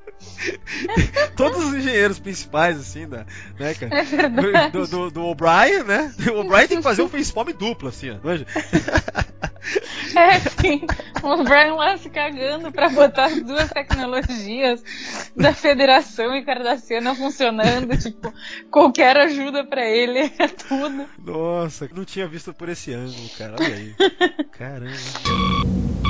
Nessa cena ele só ele, ele é convidado pra jantar com eles e daí a- a- o cogenitor não tá junto. Ah, sim. É só depois, numa outra cena lá, que vai ter esse lance de despistar pra colar no, no cogenitor, né? Mas é isso. O episódio tem muito de comida também. Interessante. Provando comida daqui e dali. Falam que o cogenitor não come mais de uma vez por dia. É tipo cachorro mesmo, né? Ah, come uma vez por dia. Uhum. Tal. É engraçado que ela fala, vou ver se já tá acordado. Tipo cachorro mesmo. né? Ou, ou então bebê, né? Vamos ver se tá acordado. Uh-uh. E aí é que ele faz as medições, volta lá pro Flox e aí se dá conta. Os dois concluem que eles são têm a mesma inteligência. Eu esqueci de comentar, mas tem uma cena que o. Acho que é. Acho que deve ser a primeira em que o, o Tucker tá lá com o doutor na enfermaria. Que o Tucker fica perguntando, "Ah, essa coisa de três gêneros e tal, não consigo imaginar como é. Aí o Flox fala, ah, tem fotos aqui, quer ver como é que funciona? Tipo, Não, não quero. eu tenho aqui o Xvideos Intergaláctico, deixa eu te mostrar um vídeo aqui, ó. Se liga.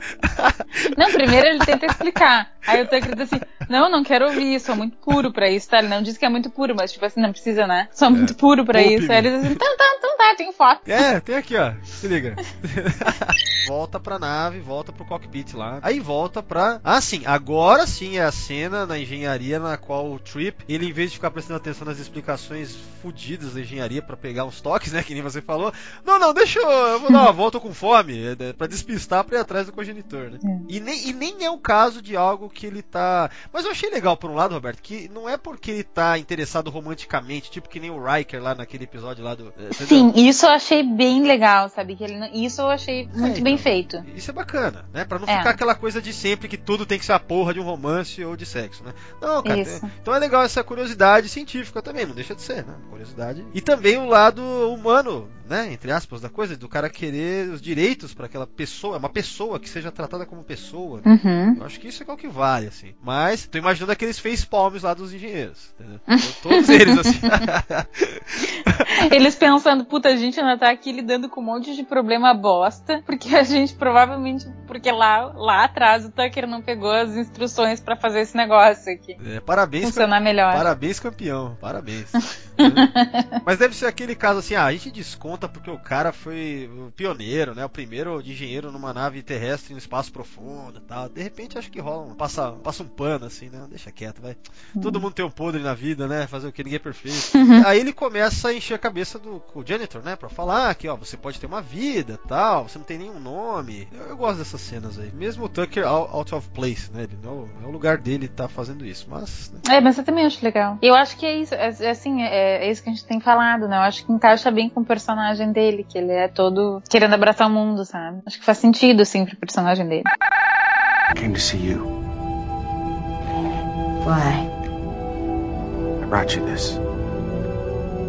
Teach you how to read. Agora, isso daqui eu fico pensando, sabe? Esse negócio do, co do cogenitor de não poder aprender nem nada. Tipo assim, de fato não faz sentido que ela não possa aprender. Ela ou ele, enfim. Ele poderia aprender a, ler e tudo e ter uma vida plena e, ao, ao lado disso, ajudar os casais e tal. Porque, tipo assim, a raça dele só consegue se procriar desse jeito, sabe? Eles são poucos, então tá, tudo bem. É porque é aquela coisa, né, cara? Não tem tempo pra explorar tanto isso no episódio, aí vai ficar essas lacunas, né? É, fica assim, né? Pra contar essa história a gente trouxe isso aqui, mas não tem como aprofundar demais, né? São 45 minutos aí, sei lá. 40. É complicado, né? Sim, não, mas, mas eu tô falando até, tipo, pelo lado do. Talvez o Tucker pensasse nisso. Quando ele começou a ensinar o cogenitor a, a ler, talvez ele estivesse pensando nisso, sabe? Pensando, tá, tudo bem, essa sociedade pode continuar se procriando, que bonito, mas, mas eles também podem dar uma vida ao cogenitor, saca? Não, mas com certeza, é, pelo que eu vejo, essa é a motivação do Tucker no episódio inteiro, né? Sim, ele não queria, tipo assim, que, que o cogenitor simplesmente largasse foda-se e vou, vou subir montanha e vou ver o mar. Então, mas por outro lado, então, não é legal que, que a gente veja, sei lá, pelo menos eu vejo assim, que é, uma- é, é bonito isso. Quer dizer, o cara, por mais que seja um engenheiro interessado em tecnologia tal, tal, tal, ele passou por cima dessa paixão, vamos dizer, pra ver o lado humano da coisa. A gente pode olhar assim também, né?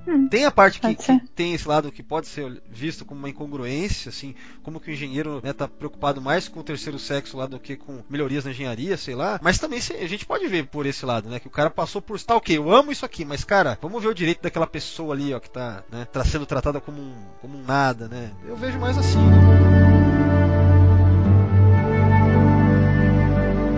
Próxima cena, na engenharia aí. Agora é legal, é aquela cena que você tava falando também antes aí, né?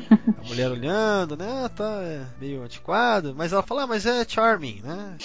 É engraçado que ela fala, que tipo de, de fonte de Exótico, ela chama de exótico. é, exótico? Pelo menos na tradução do Netflix, né? Legal que daí o, o Reed leva ela pra onde tem lá o Phase Cannon, né? O canhão de fase. E eu não sei se você se lembra, Roberta. O primeiro sessão 31, sessão 31 mesmo que você gravou comigo, era sobre o Silent Enemy. Né, que é um episódio da Enterprise, né? Que é o episódio em que eles instalam o Phase Cannon. Eles instalam. Olha, tu vê, bah, que memória, eu não lembrava disso. Tá vendo o ciclo aí, ó? Agora a gente tá aqui no episódio em que o Reed leva a mulher pro canhão de fase lá, entendeu? Mas, ó, não, cara, e essa cena que ela tá entrando no, no negócio, cara? O LeVar Burton tá de sacanagem também, né? Porque ela tá entrando no lugar e aí, tipo, parece que o, o Reed tá olhando pra bunda dela. Você reparou isso aí? Aham. Cara, o negócio é, é- é na cara mesmo, né? Não há. Esse episódio aqui, cara. é- Será que, dis- se- será que Discovery vai, vai, tipo, além? Um passo além disso? Né? Dizem que. Ah, eu acho. Bom, não sei, que também depende do público, né? É, Porque isso aqui era uma, era, eu acho que era uma coisa mais família, assim. Isso aqui foi, acho que foi um, um escorregão. né? Cara, eu, eu queria saber mesmo histórias de bastidores desse episódio. Qual que foi o. o- a- a- quem decidiu? Ou, ou, na verdade foi meio tipo jogado, ninguém tava. Sabe aquele vácuo de poder? Aí o LeVar Burton, quer saber? Vamos filmar isso aqui, ó. Entendeu? eu não sei, eu não sei. Olha pra bunda dela e faz uma cara de pedreiro. Fa tipo, faz o seguinte, ó, fala, fala assim pra atriz, você vai entrar, você vai entrar, certo? Você vai ficar assim e tal. Eu vou pegar o ângulo e o Reed vai ficar olhando pra sua bunda. Cara, porque é isso que acontece. E ele ele faz uma cara, ele faz uma cara muito boa. Quando olha pra bunda dele, tipo aquela cara de pedreiro, sabe? Na, não, na verdade, eu acho que ele até faz uma cara mais, tipo, tentando se conter, eu acho. Ele tenta disfarçar, mas é isso, sabe? É isso que eu acho tão legal, assim, porque, tipo assim, é uma cara, tipo, pedreiro, só que, tá, eu, eu vou, vou fingir que não é comigo, sabe? Eu acho muito engraçado. isso. Sabe aquele negócio? Você fala, caramba, Star Trek, né? Tem isso também, Star Trek. Olha só, cara. que, que louco, né? Star Trek tem de tudo mesmo. Mas o, o legal é que, daí eu gosto do, que, que ela que parte pra cima dele, né? Ela fala, ó, o dia inteiro eu tava procurando um pretexto pra estar com você tal. Então, eu acho legal também que no final das contas o negócio rola e não há um drama por causa disso. Que tipo que nem o Harry Kim, manja lá na voz. Ai, que infeliz, ridículo. Ridículo aquilo. Então, cara, é, é isso que eu acho legal nesse episódio. Tudo bem, é meio pedreiragem, é meio pedreiragem. Só que pelo menos tem sexo nesse universo. Não é que nem, tipo, é, na maioria das séries de Star Trek, não existe sexo, parece. É só quando vai pro universo do espelho que sexo, ó, aí os caras fazem. Parece, Exato. Parece que é uma É. coisa errada. A gente já falou sobre isso em outros podcasts. E na- né? mas na verdade aqui, se a gente for analisar, aqui em Enterprise, também no, univer, é no universo espelho que rola mais, e aí também é, É. tipo pra avançar pro oposto, e também é um negócio que é mega mal visto, assim, digamos assim. É, Então, assim, é, é, vamos dizer que a Enterprise deu um passo além nesse, na- na- assim, um passo na, na, na corrente contrária a essa tendência extremamente púdica que Star Trek tem, né? Sim. Demais, né? Demais, assim, Uhum. ver, né? Na, na, na franquia toda. Star, é, Enterprise deu um passo, né? Adiante para mudar um pouco isso, só que também de uma forma meio pederagem, né? Porque é, aqui nem tanto, eu acho. Eu, eu nem acho que aqui é tanto. Eu acho que é mais é, é, vulgar, digamos assim, quando você vê como eles tratam a T'Pol, né? Na, em Uhum. boa parte da série, né? Tal. Então, eles em, em Star Trek ainda não conseguiram encontrar um meio termo, digamos. Uma coisa Exato. madura, sabe, de se tratar. Uma coisa tranquila, sabe? É, tipo Tipo que nem. assim, Sabe inde- que nem. Ba- Battlestar Galactica sabia fazer isso bem. Uhum, Né? é verdade. A, a- a reimaginação dos anos 2000. É, sexo era sexo, velho. Você faz, as pessoas fazem, tá de boa. É. Né? Não era tipo, vamos explorar totalmente o corpo da mulher e também não é vamos não fazer e só vou mostrar que se faz quando é o universo do espelho, entendeu? Então, tipo. Ou então quando é, tipo, pra, pra uma. para uma. alguma personagem ser estuprada e aí ter o filho e não sei o que é, que nem fazem também com a, com a, com a Diana, sabe? É. negócio mongolão. Nossa, mostra o estupro mental dela, né? No, no Nemesis. É. Ou então naquele episódio Violations lá da, da, da TNG, né? Sim. Então, de maneira geral, tem exceções, óbvio que tem na franquia, né?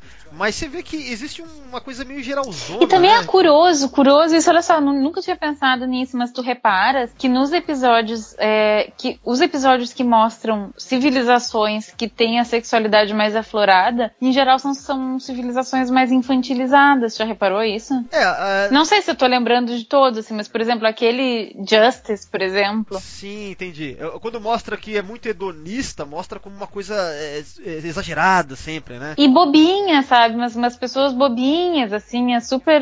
É su- infantilizado mesmo. Eu acho que é o melhor termo. Eu acho que nesse caso, não tanto a sexo, sexo, mas sobre, é, sei lá, sexualidade talvez de uma, de uma, como é que se diz, de uma espécie inteira, eu acho que o caso dos, dos denobulanos, né, do, do Flox, enfim, que eu Uhum. acho que é mais legal, né, nesse sentido de É sido verdade, mais maduro, né. Mas no geral é isso que você falou mesmo, cara. Acaba ficando meio bobo, como se fosse até meio uma visão é, infantil da coisa, assim, né, eu não sei, ou adolescente da coisa, não sei. né? Uhum. Então, esse é um aspecto que Star Trek precisa melhorar, sabe, mesmo Uhum. nessa parte sexual, né? Eu tenho, eu tenho, eu tenho expectativa, sabe, de que vai ser mais, é, mais bem trabalhado na, na Discovery. A gente, tipo assim, até pelo, até, até pelo que a gente viu na, naquele, naquele negócio lá do YouTube do, do, é, do médico falando, né, sobre a relação dele. Sim. As coisas que ele falou, como, como a relação vai se desenvolver, sabe? Eu acho que eles estão trabalhando de uma forma mais tranquila, É. sabe? Eu também tenho essa impressão e eu acho que também vai ser um avanço legal nesse sentido mesmo. Eu acho que, enfim,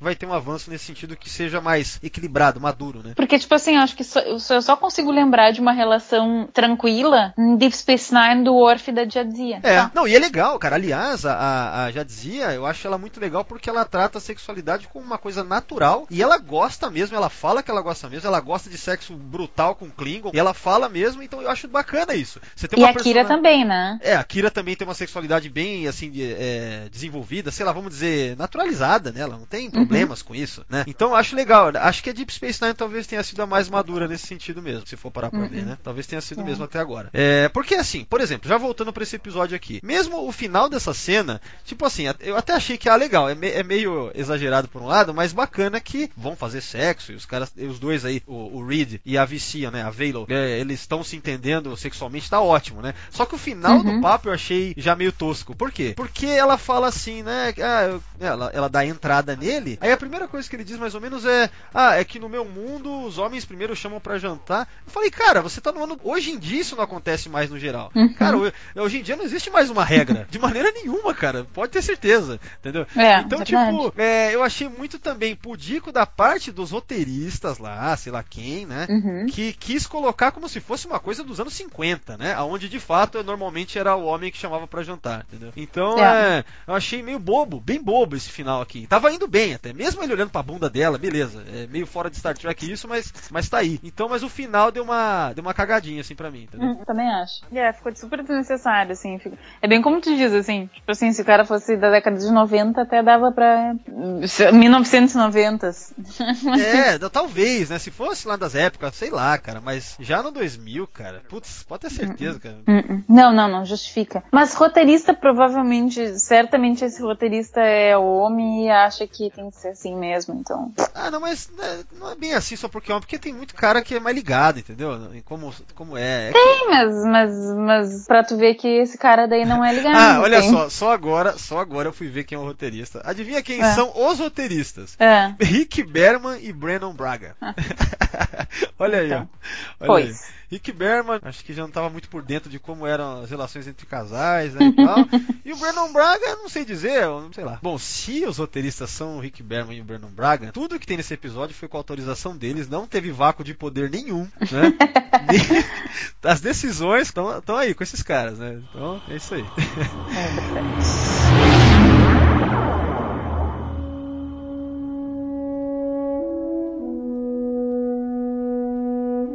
O progenitor tá lendo um livro, né, em língua de, dos Vicians, né? Uhum. E aí, E aí o Tucker fala, né, sobre, sobre a evolução. Olha só, em um dia tudo que tu já aprendeu, pode aprender o que tu quiser, tu pode aprender engenharia, não sei o que, tu, e, e, que le, e que ir até as montanhas sobre as quais tu estás lendo não é a mesma coisa que, é, que experienciar, e que ler, né, que ler não, não é equivalente a viver as coisas, e que ela pode ir pro oceano. olha aí que lição bonita, tá vendo? Isso aí é... E ele decide que se vale. chamar de Charles pra homenagear o Tucker.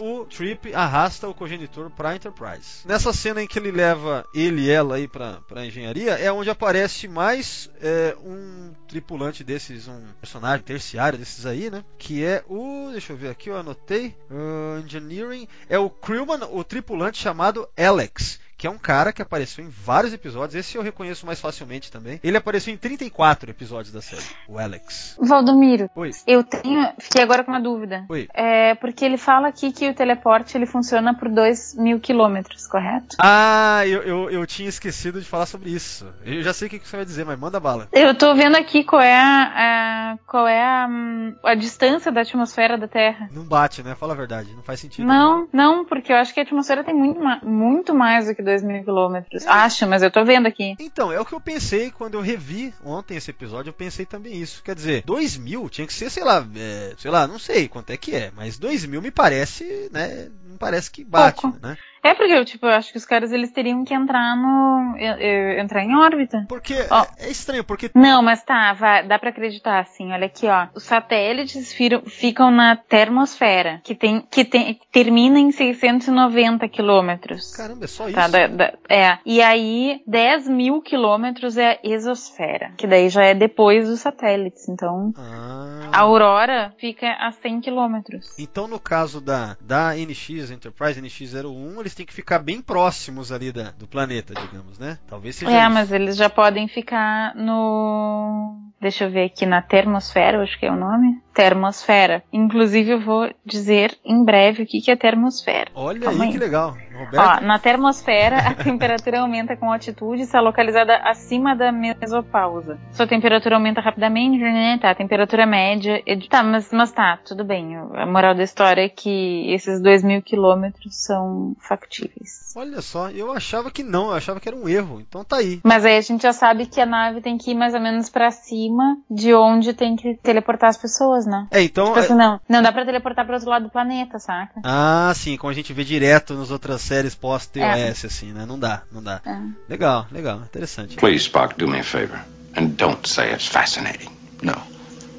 But it is interesting. Essa cena da engenharia termina com o Trip convidando o cogenitor para assistir um filme, né? Uhum. Falar, vamos ver um filme? Quer assistir um filme, né? E aí que tem algo curioso, né? Porque, ainda mais agora nessa versão HD do, do- da Enterprise, a gente consegue enxergar melhor os títulos dos filmes, né? Bom, em primeiro lugar você tem ali, ele mostra, mostra na tela, tem uns westerns, tem musical, filmes de aventura, e aí que entra o sci-fi, né? Science fiction, que é o que ele vai escolher dentro dessa, desse gênero. E é aqui que tem as curiosidades interessantes, Roberto. Ó, os títulos dos filmes que aparecem, se liga, em alguns deles, ó, eu até peguei aqui do Memory Alpha, já tem comentando, mas olhando pra tela aqui, o mais curioso é você notar ali o filme Bride of Chaotica. Você viu ali? Dá uma olhada. The Bride Ai, of Chaotica, cara. então, Não tinha reparado nisso. Cara, que legal, que legal. Você tem assim, são filmes que eu nem sei se existem, por exemplo, Attack of the Martians, talvez não exista. Aí tem, talvez exista também, né? Porque tem o The Day the Earth, não é isso? Aquele O, day- o dia que a Terra parou. é, The Day the Earth Stood Still, né? Que é um filme da década de 50, É. muito famoso, um clássico, né? Que é o que eles vão acabar eventualmente assistindo aí. Aí tem The Fear Planet, não sei se existe. It Came From Beneath the Refrigerator. Não, isso aqui deve ser inventado, cara.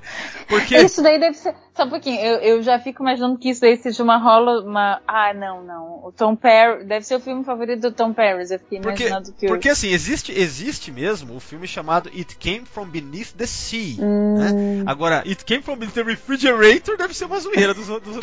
Cara, uma boa sacada, eu achei, né? Aí tem Supernova Dawn, Underworld Aliens, The World Beyond Zero. Esses aí eu não sei se são reais tal.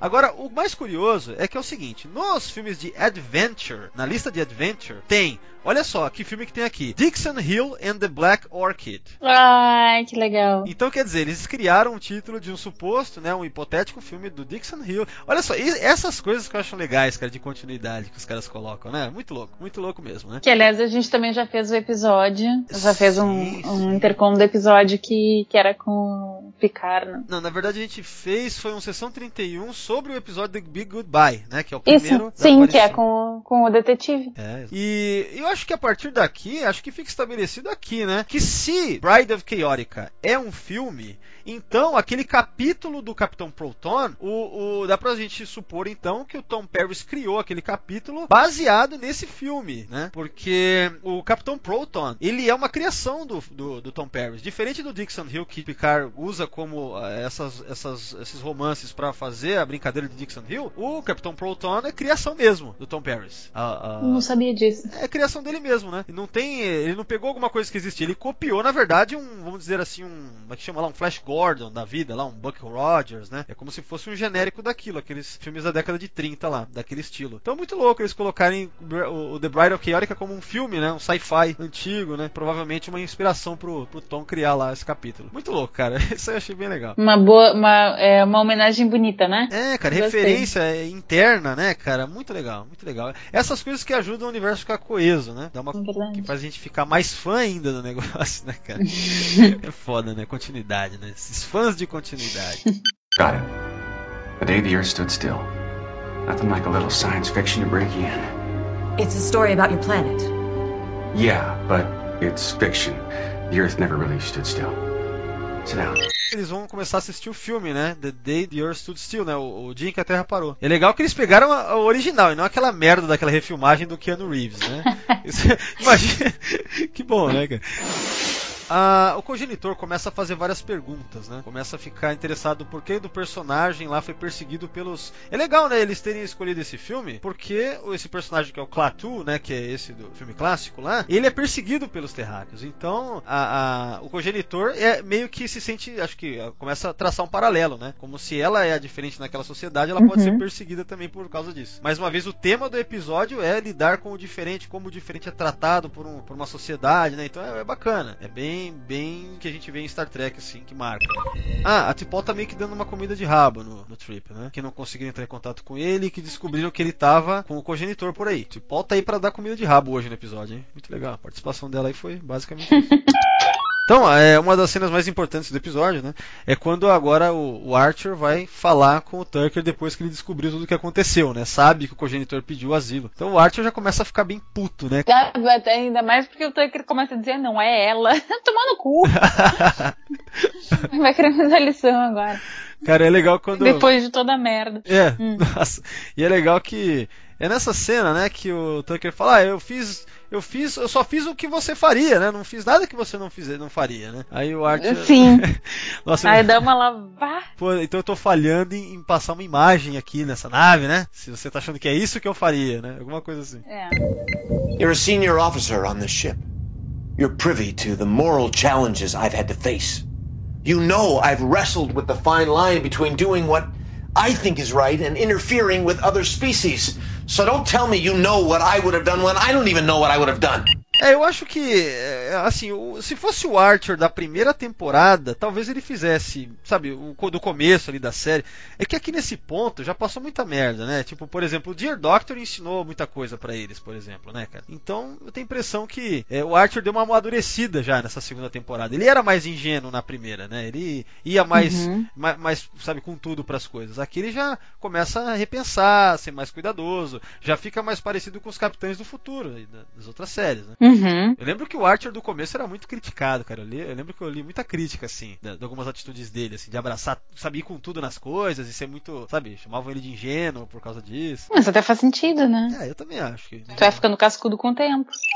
Na próxima cena, o capitão vai lá conversar com o cogenitor que tá no quarto do Trip. O Archer bem diplomático. Esse episódio ele tá bem cuidadoso, né? Ainda mais, né, cara, que sempre dá merda, né, com o primeiro contato aí e tal. E agora que deu tudo certo, né, ele deve ter ficado bem puto mesmo, né? A amizade que ele fez com o capitão da nave e tal, a nave vicia. Estamos naquela cena em que tá rolando meio que uma reunião. Aí, ó, Enterprise às vezes tem cena de reunião também, hein?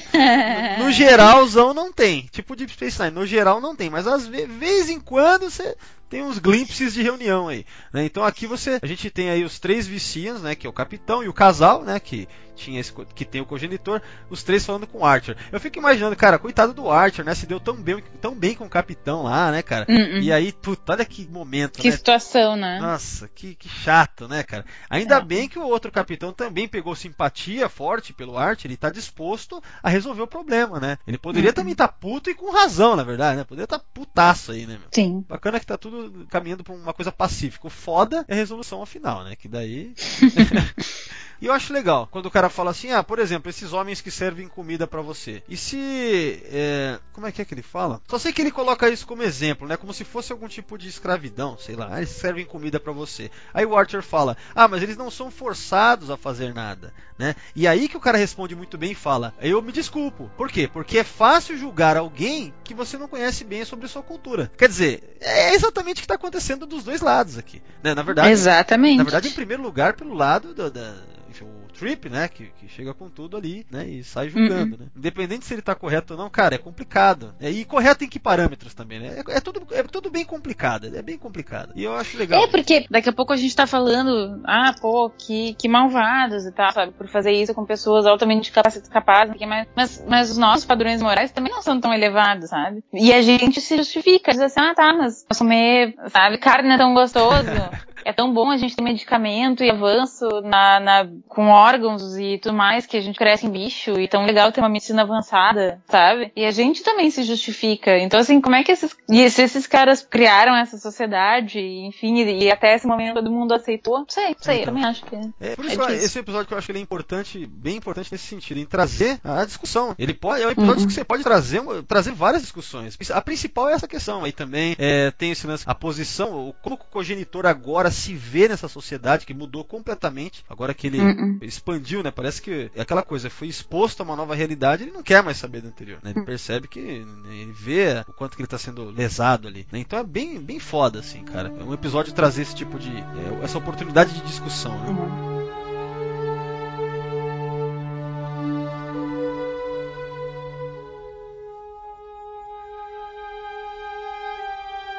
Bom, ao final aí, então quer dizer, o cogenitor vai embora, não fica, né? O asilo não foi concedido pelo Archer tal, porque, né, não tinha o que se fazer ali, os, o casal lá era meio que dono do cogenitor, é aquela coisa que é complicada. O mais legal é que esse episódio até poderia ter terminado meio assim, né, só, mas o final que eu achei, a resolução que eu achei genial, de fazer com que o cogenitor, né, ele vai lá e é, o Archer ficar sabendo que ele se suicidou, né, cara, se suicidou porque não queria viver mais aquela vida. Então, que faz todo sentido, né? Esse fim é muito bom mesmo, cara. Essa última cena, inclusive, esse último diálogo, que é o Archer com o Trip, eu acho que para mim é a melhor cena do episódio, é a minha favorita.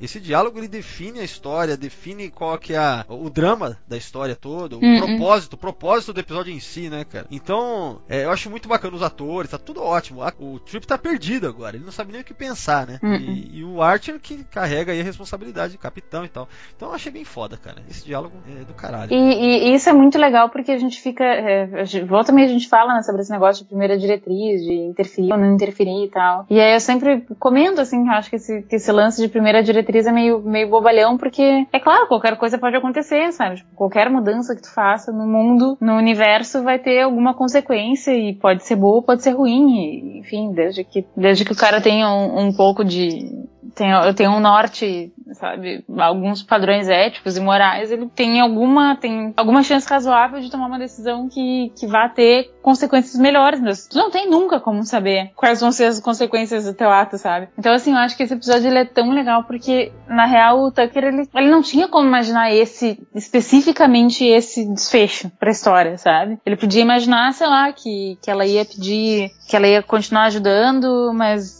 ia pedir para estudar enquanto ajudava eles a terem filho, sabe?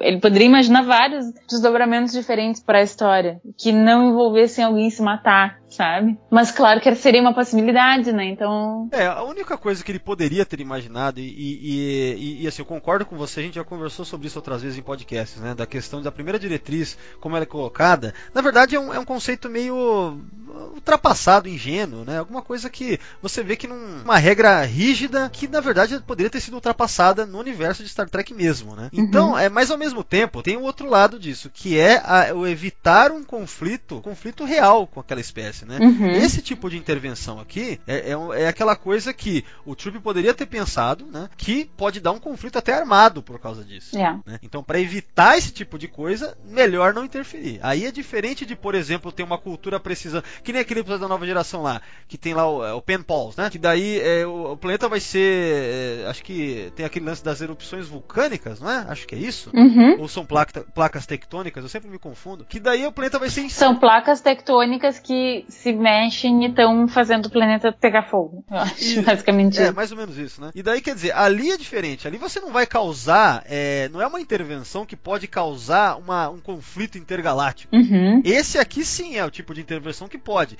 Então, nesse caso, é onde eu acho que uma política de primeira diretriz, lógico que aqui não existe ainda, mas vamos supor que essa história fosse lá da nova geração pra frente, lá, a série clássica mesmo. É, nesse caso, vale a pena olhar pra primeira diretriz. Ó, vamos prestar atenção um pouquinho nisso aqui, porque pode dar uma merda fodida pra, sabe, pode dar um problema de guerra aqui por causa disso. E na verdade, assim, o, o, o Tucker também, novamente, né, esses, esses, revisionismos, assim, a gente olha para trás é fácil imaginar outras soluções quando não é, não, quando não é gente lá para tomar decisão, né, se eu vou pra esquerda ou pra direita. Mas nesse caso, o Tucker ele poderia ter esperado o Archer voltar, ter mostrado para ele todas as, as descobertas dele e ter feito uma proposta. Ah, olha só, quem sabe a gente conversa com, com esse brosão que, sabe, esse cara daí que virou teu bro pra gente ver se não tem uma solução e tal, e de repente dos caras aprenderem e, e terem uma vida deles, mas também continuarem, sabe? Tipo, tu poderia ter uma que não fosse forçar o. É, mas por outro lado, o que eu achei legal é que é dito em diálogo. O, o Archer fala para ele depois, né? Acho que é no diálogo anterior. Acho que é no diálogo anterior. Ele fala: Você sempre foi impulsivo. Então, já coloca que é uma característica do personagem. O, o Trip é impulsivo. Isso já foi mostrado mesmo, né? Uhum. Inclusive naquele First Flight, que é um episódio que é, é, ele é meio retroativo, ele conta é, coisa que aconteceu anos antes, muitos anos antes, sei lá, quase uma década antes do lançamento da NX01, já mostrava que o, o, o Trip era impulsivo mesmo, né? Então quer dizer, Uhum. é, sendo característica do personagem, tendo em vista que se trata da primeira nave terrestre, tal, tal, tal, aquela coisa aí para espaço profundo, Uhum. né? E que é tudo muito novo, e que os caras ficam deslumbrados, e que os caras querem ajudar também. Então eu acho, e como é, é, é a série Enterprise, então eu acho que é cabível. Difícil engolir um pouco, talvez seria se fosse é, nova geração, entendeu? Uhum. Aí, É por verdade. isso que eu acho que esse é um episódio que, por mais que a gente fala sempre, ah, mas os episódios. Não sempre, mas a gente já comentou que episódios de Star Trek eles são, no geral, meio intercambiáveis, né? Pode ser de qualquer uma das séries, é só se adaptar uma coisa aqui ou ali, né? Isso, inclusive, é o que faz com que seja tão longevo, né? Você pode contar histórias e histórias e histórias, cria uma tripulação, não sei o que, né? Mas ah, nesse caso aqui eu acho que foi legal, que é uma história que tinha que ser, pra ficar, fazer mais sentido, tinha que ser Enterprise mesmo, né? Difícil É para ficar mais crível, tinha que ser aqui nesse cenário aqui, onde as coisas eles estão tateando ainda. Então acho legal isso também, que funciona por causa disso, sabe? We're in deep space, and a person is dead. A person who'd still be alive if we hadn't made first contact. Bom, então é isso, né, Roberto? O episódio termina com essa última cena, que é foda, mostra um close no Archer, dá um fade out, né? E fica esse clima, climão. O negócio é meio- ficou meio pesado. Um episódio que era calmo e agradável o tempo todo, aquela coisa, mas você vê que os caras não perderam a linha de contar uma história relevante, né? Muito legal, cara. Então isso aí pra mim, né? Acho que é por isso que a gente gosta tanto, né? De, de Cogenitor, né?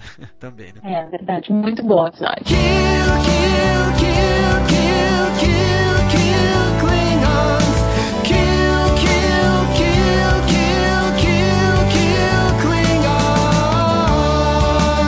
tá caminhando pro final. Vamos fazer considerações finais, né? A gente já falou bastante, mas acho que é isso, né? O que, que você diria pra fechar, né? Em poucas linhas aí, digamos, sobre Cogenitor. Como tu dirias, um episódio pra assistir várias vezes.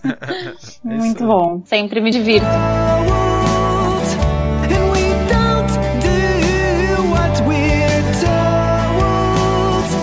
Episódio que, vez ou outra, eu tô revendo, né? E é um daqueles que a gente vai continuar assistindo pro resto da vida, né? Carrega muito daquilo que a gente gosta tanto na franquia, né? Então é isso aí.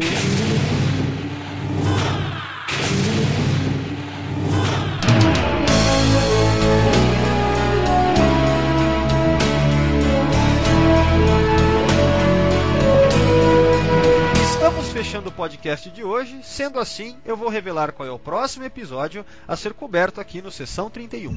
O próximo Sessão 31 será sobre Nor the Battle to the Strong. da Deep Space Nine. Roberta, muito obrigado pela sua participação, então, e até a próxima. Muito obrigada pelo convite e live long and prosper. Eu agradeço a todos que estão ouvindo aí e. Kapla!